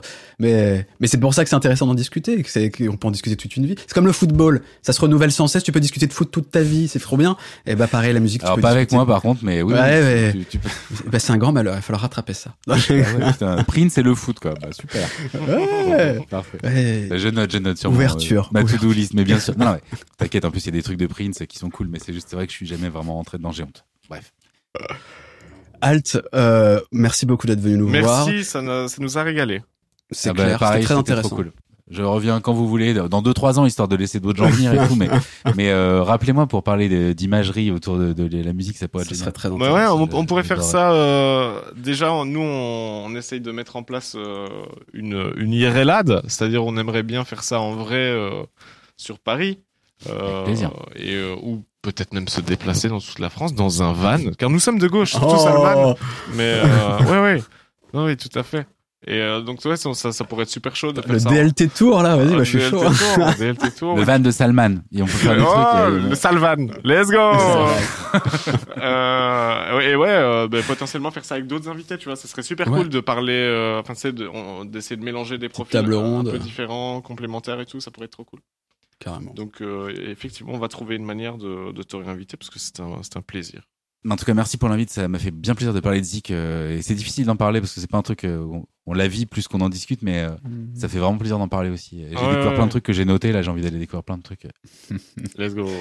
Et justement, quand même, pour terminer, où est-ce que qu'est-ce que tu as envie de mettre en avant euh, dans ton travail Où est-ce qu'on peut le retrouver pour les gens qui nous regardent, nous écoutent? Bah, je suis sur YouTube et euh, il y a l'album euh, sur Bandcamp ou sur YouTube aussi. euh, donc ça s'appelle Al 236 dans les deux cas. Donc n'hésitez pas à aller voir. Il y a un peu de tout. euh, C'est un peu difficile à décrire, mais en gros, euh, des voyages dans dans dans le, les paysages de l'esprit. On va dire ça comme ça. Bon, Michel, bientôt, bientôt la tape évidemment. Bientôt la tape. On- Mais surtout, Salman. Ah bah oui, mais oh oui, il y là l'actu. oh mais qu'est-ce que c'est? Vas-y, face à la, approche de la caméra. un là. roman, Oh. un roman policier? Qui s'appelle En fait c'était le jardinier, je crois que si. Écrit par Chronomusique, j'ai fait un roman, regardez, il y a des mots dedans. Attends, est-ce que je peux le montrer comme ça? L'éditeur m'a dit mets des mots. C'est vraiment le conseil principal qu'il m'a donné, donc j'en ai mis plein. Euh, je me fous pas de votre, enfin si, je me fous complètement de votre gueule, mais euh, c'est quand même 247 pages. Euh, Il y a des images, il y a des mots, euh, tout ce qui fait un bon livre. Donc je vous conseille euh, d'acheter, c'est seulement 16 euros. Achetez le pas pour le lire parce que c'est illisible, mais pour offrir, euh, pour offrir ou simplement euh, pour euh, pour l'argent, pour me donner de l'argent. Vous l'avez entendu. Meilleure promo ever. c'est clair. Merci. Parfait. Et bah donc euh, c'était le jardinier. En fait, c'était le jardinier euh, disponible dans toutes les bonnes librairies ou euh, on peut le dire Euh, ou, tu peux le trouver sur le... alors sur le site des éditions Lapin, ça me donne plus d'argent. Je Ça donne prends- énormément. Oui, oui. Donc euh, allez sur le site des éditions Lapin, sinon oui euh, dans les Fnac, les machins. Et alors euh, je suis en train de voir avec mon éditeur pour évidemment euh, faire euh, une séance de dédicace dans un jardiland. Euh, Putain, mais c'est bon ça. ah oui, et j'aimerais bien vraiment faire une OP euh, un roman, un râteau. Un, un roman acheté, un râteau offert, mais un, un très grand râteau. Donc je vais vraiment les, tu vois, je veux que les gens repartent avec un immense râteau du Jardiland. Ça me paraît être une vraiment- excellente idée. Je vais y arriver, je vais y arriver. On remercie aussi Thoman, évidemment, le sponsor de cette émission, qui nous permet de, de faire euh, quasiment toutes les deux semaines. Bon, là, on n'est pas loin de toutes les deux semaines cette émission. Oui. Et, euh, et voilà, merci Thoman. C'est un plaisir de pouvoir recevoir des gens comme Alt, par exemple, et de pouvoir discuter pendant une heure et demie, quasi deux heures de musique. Donc, euh, grand Merci. plaisir. Et on se retrouve très très vite avec euh, un nouvel invité, un nouveau sujet, une nouvelle discussion qui sera normalement passionnante. Et toi, Salman, où sont tes réseaux? Ah oui, Quels sont tes Euh, réseaux? Bah, su- suivez-moi sur euh, sur Insta, sur Twitter et compagnie pour euh, pour avoir un peu l'actu des, des vidéos. Donc il y a le podcast et puis il y a les autres vidéos que je fais à côté euh, en parallèle. Et puis euh, et puis voilà, euh, rien de rien de bien exceptionnel. Hein, hormis que je, je voilà, je traite de plein de sujets dans mes autres vidéos. Là j'en ai fait un récemment sur les DJ, sur la galère des, des droits d'auteur pour les DJ, notamment sur Internet, Oh à là travers là. YouTube, Twitch, etc. Et puis il y a eu des nouveautés chez Spotify, Apple Music. Donc si vous voulez essayer de comprendre un peu plus l'univers de la musique, c'est assez complémentaire de ce podcast, de manière plus courte, sur plein d'aspects différents, que ce soit autour de l'industrie musicale, autour de l'histoire de la musique, etc. Voilà, des petites pastilles de 10 minutes, un quart d'heure en général, où, où j'essaye de- de- d'expliquer un peu comment ça marche, entre Ouais. guillemets. Euh, voilà, parfois c'est utile et peut-être que ça vous intéressera, n'hésitez pas. Merveilleux. eh ben, bisous à tous. On se, on se retrouve très bientôt pour de nouvelles aventures musicales et thomanesques. Allez, merci encore pour l'invitation. Ciao. Merci bye à toi d'être venu. Merci. Ciao, ciao. Bye.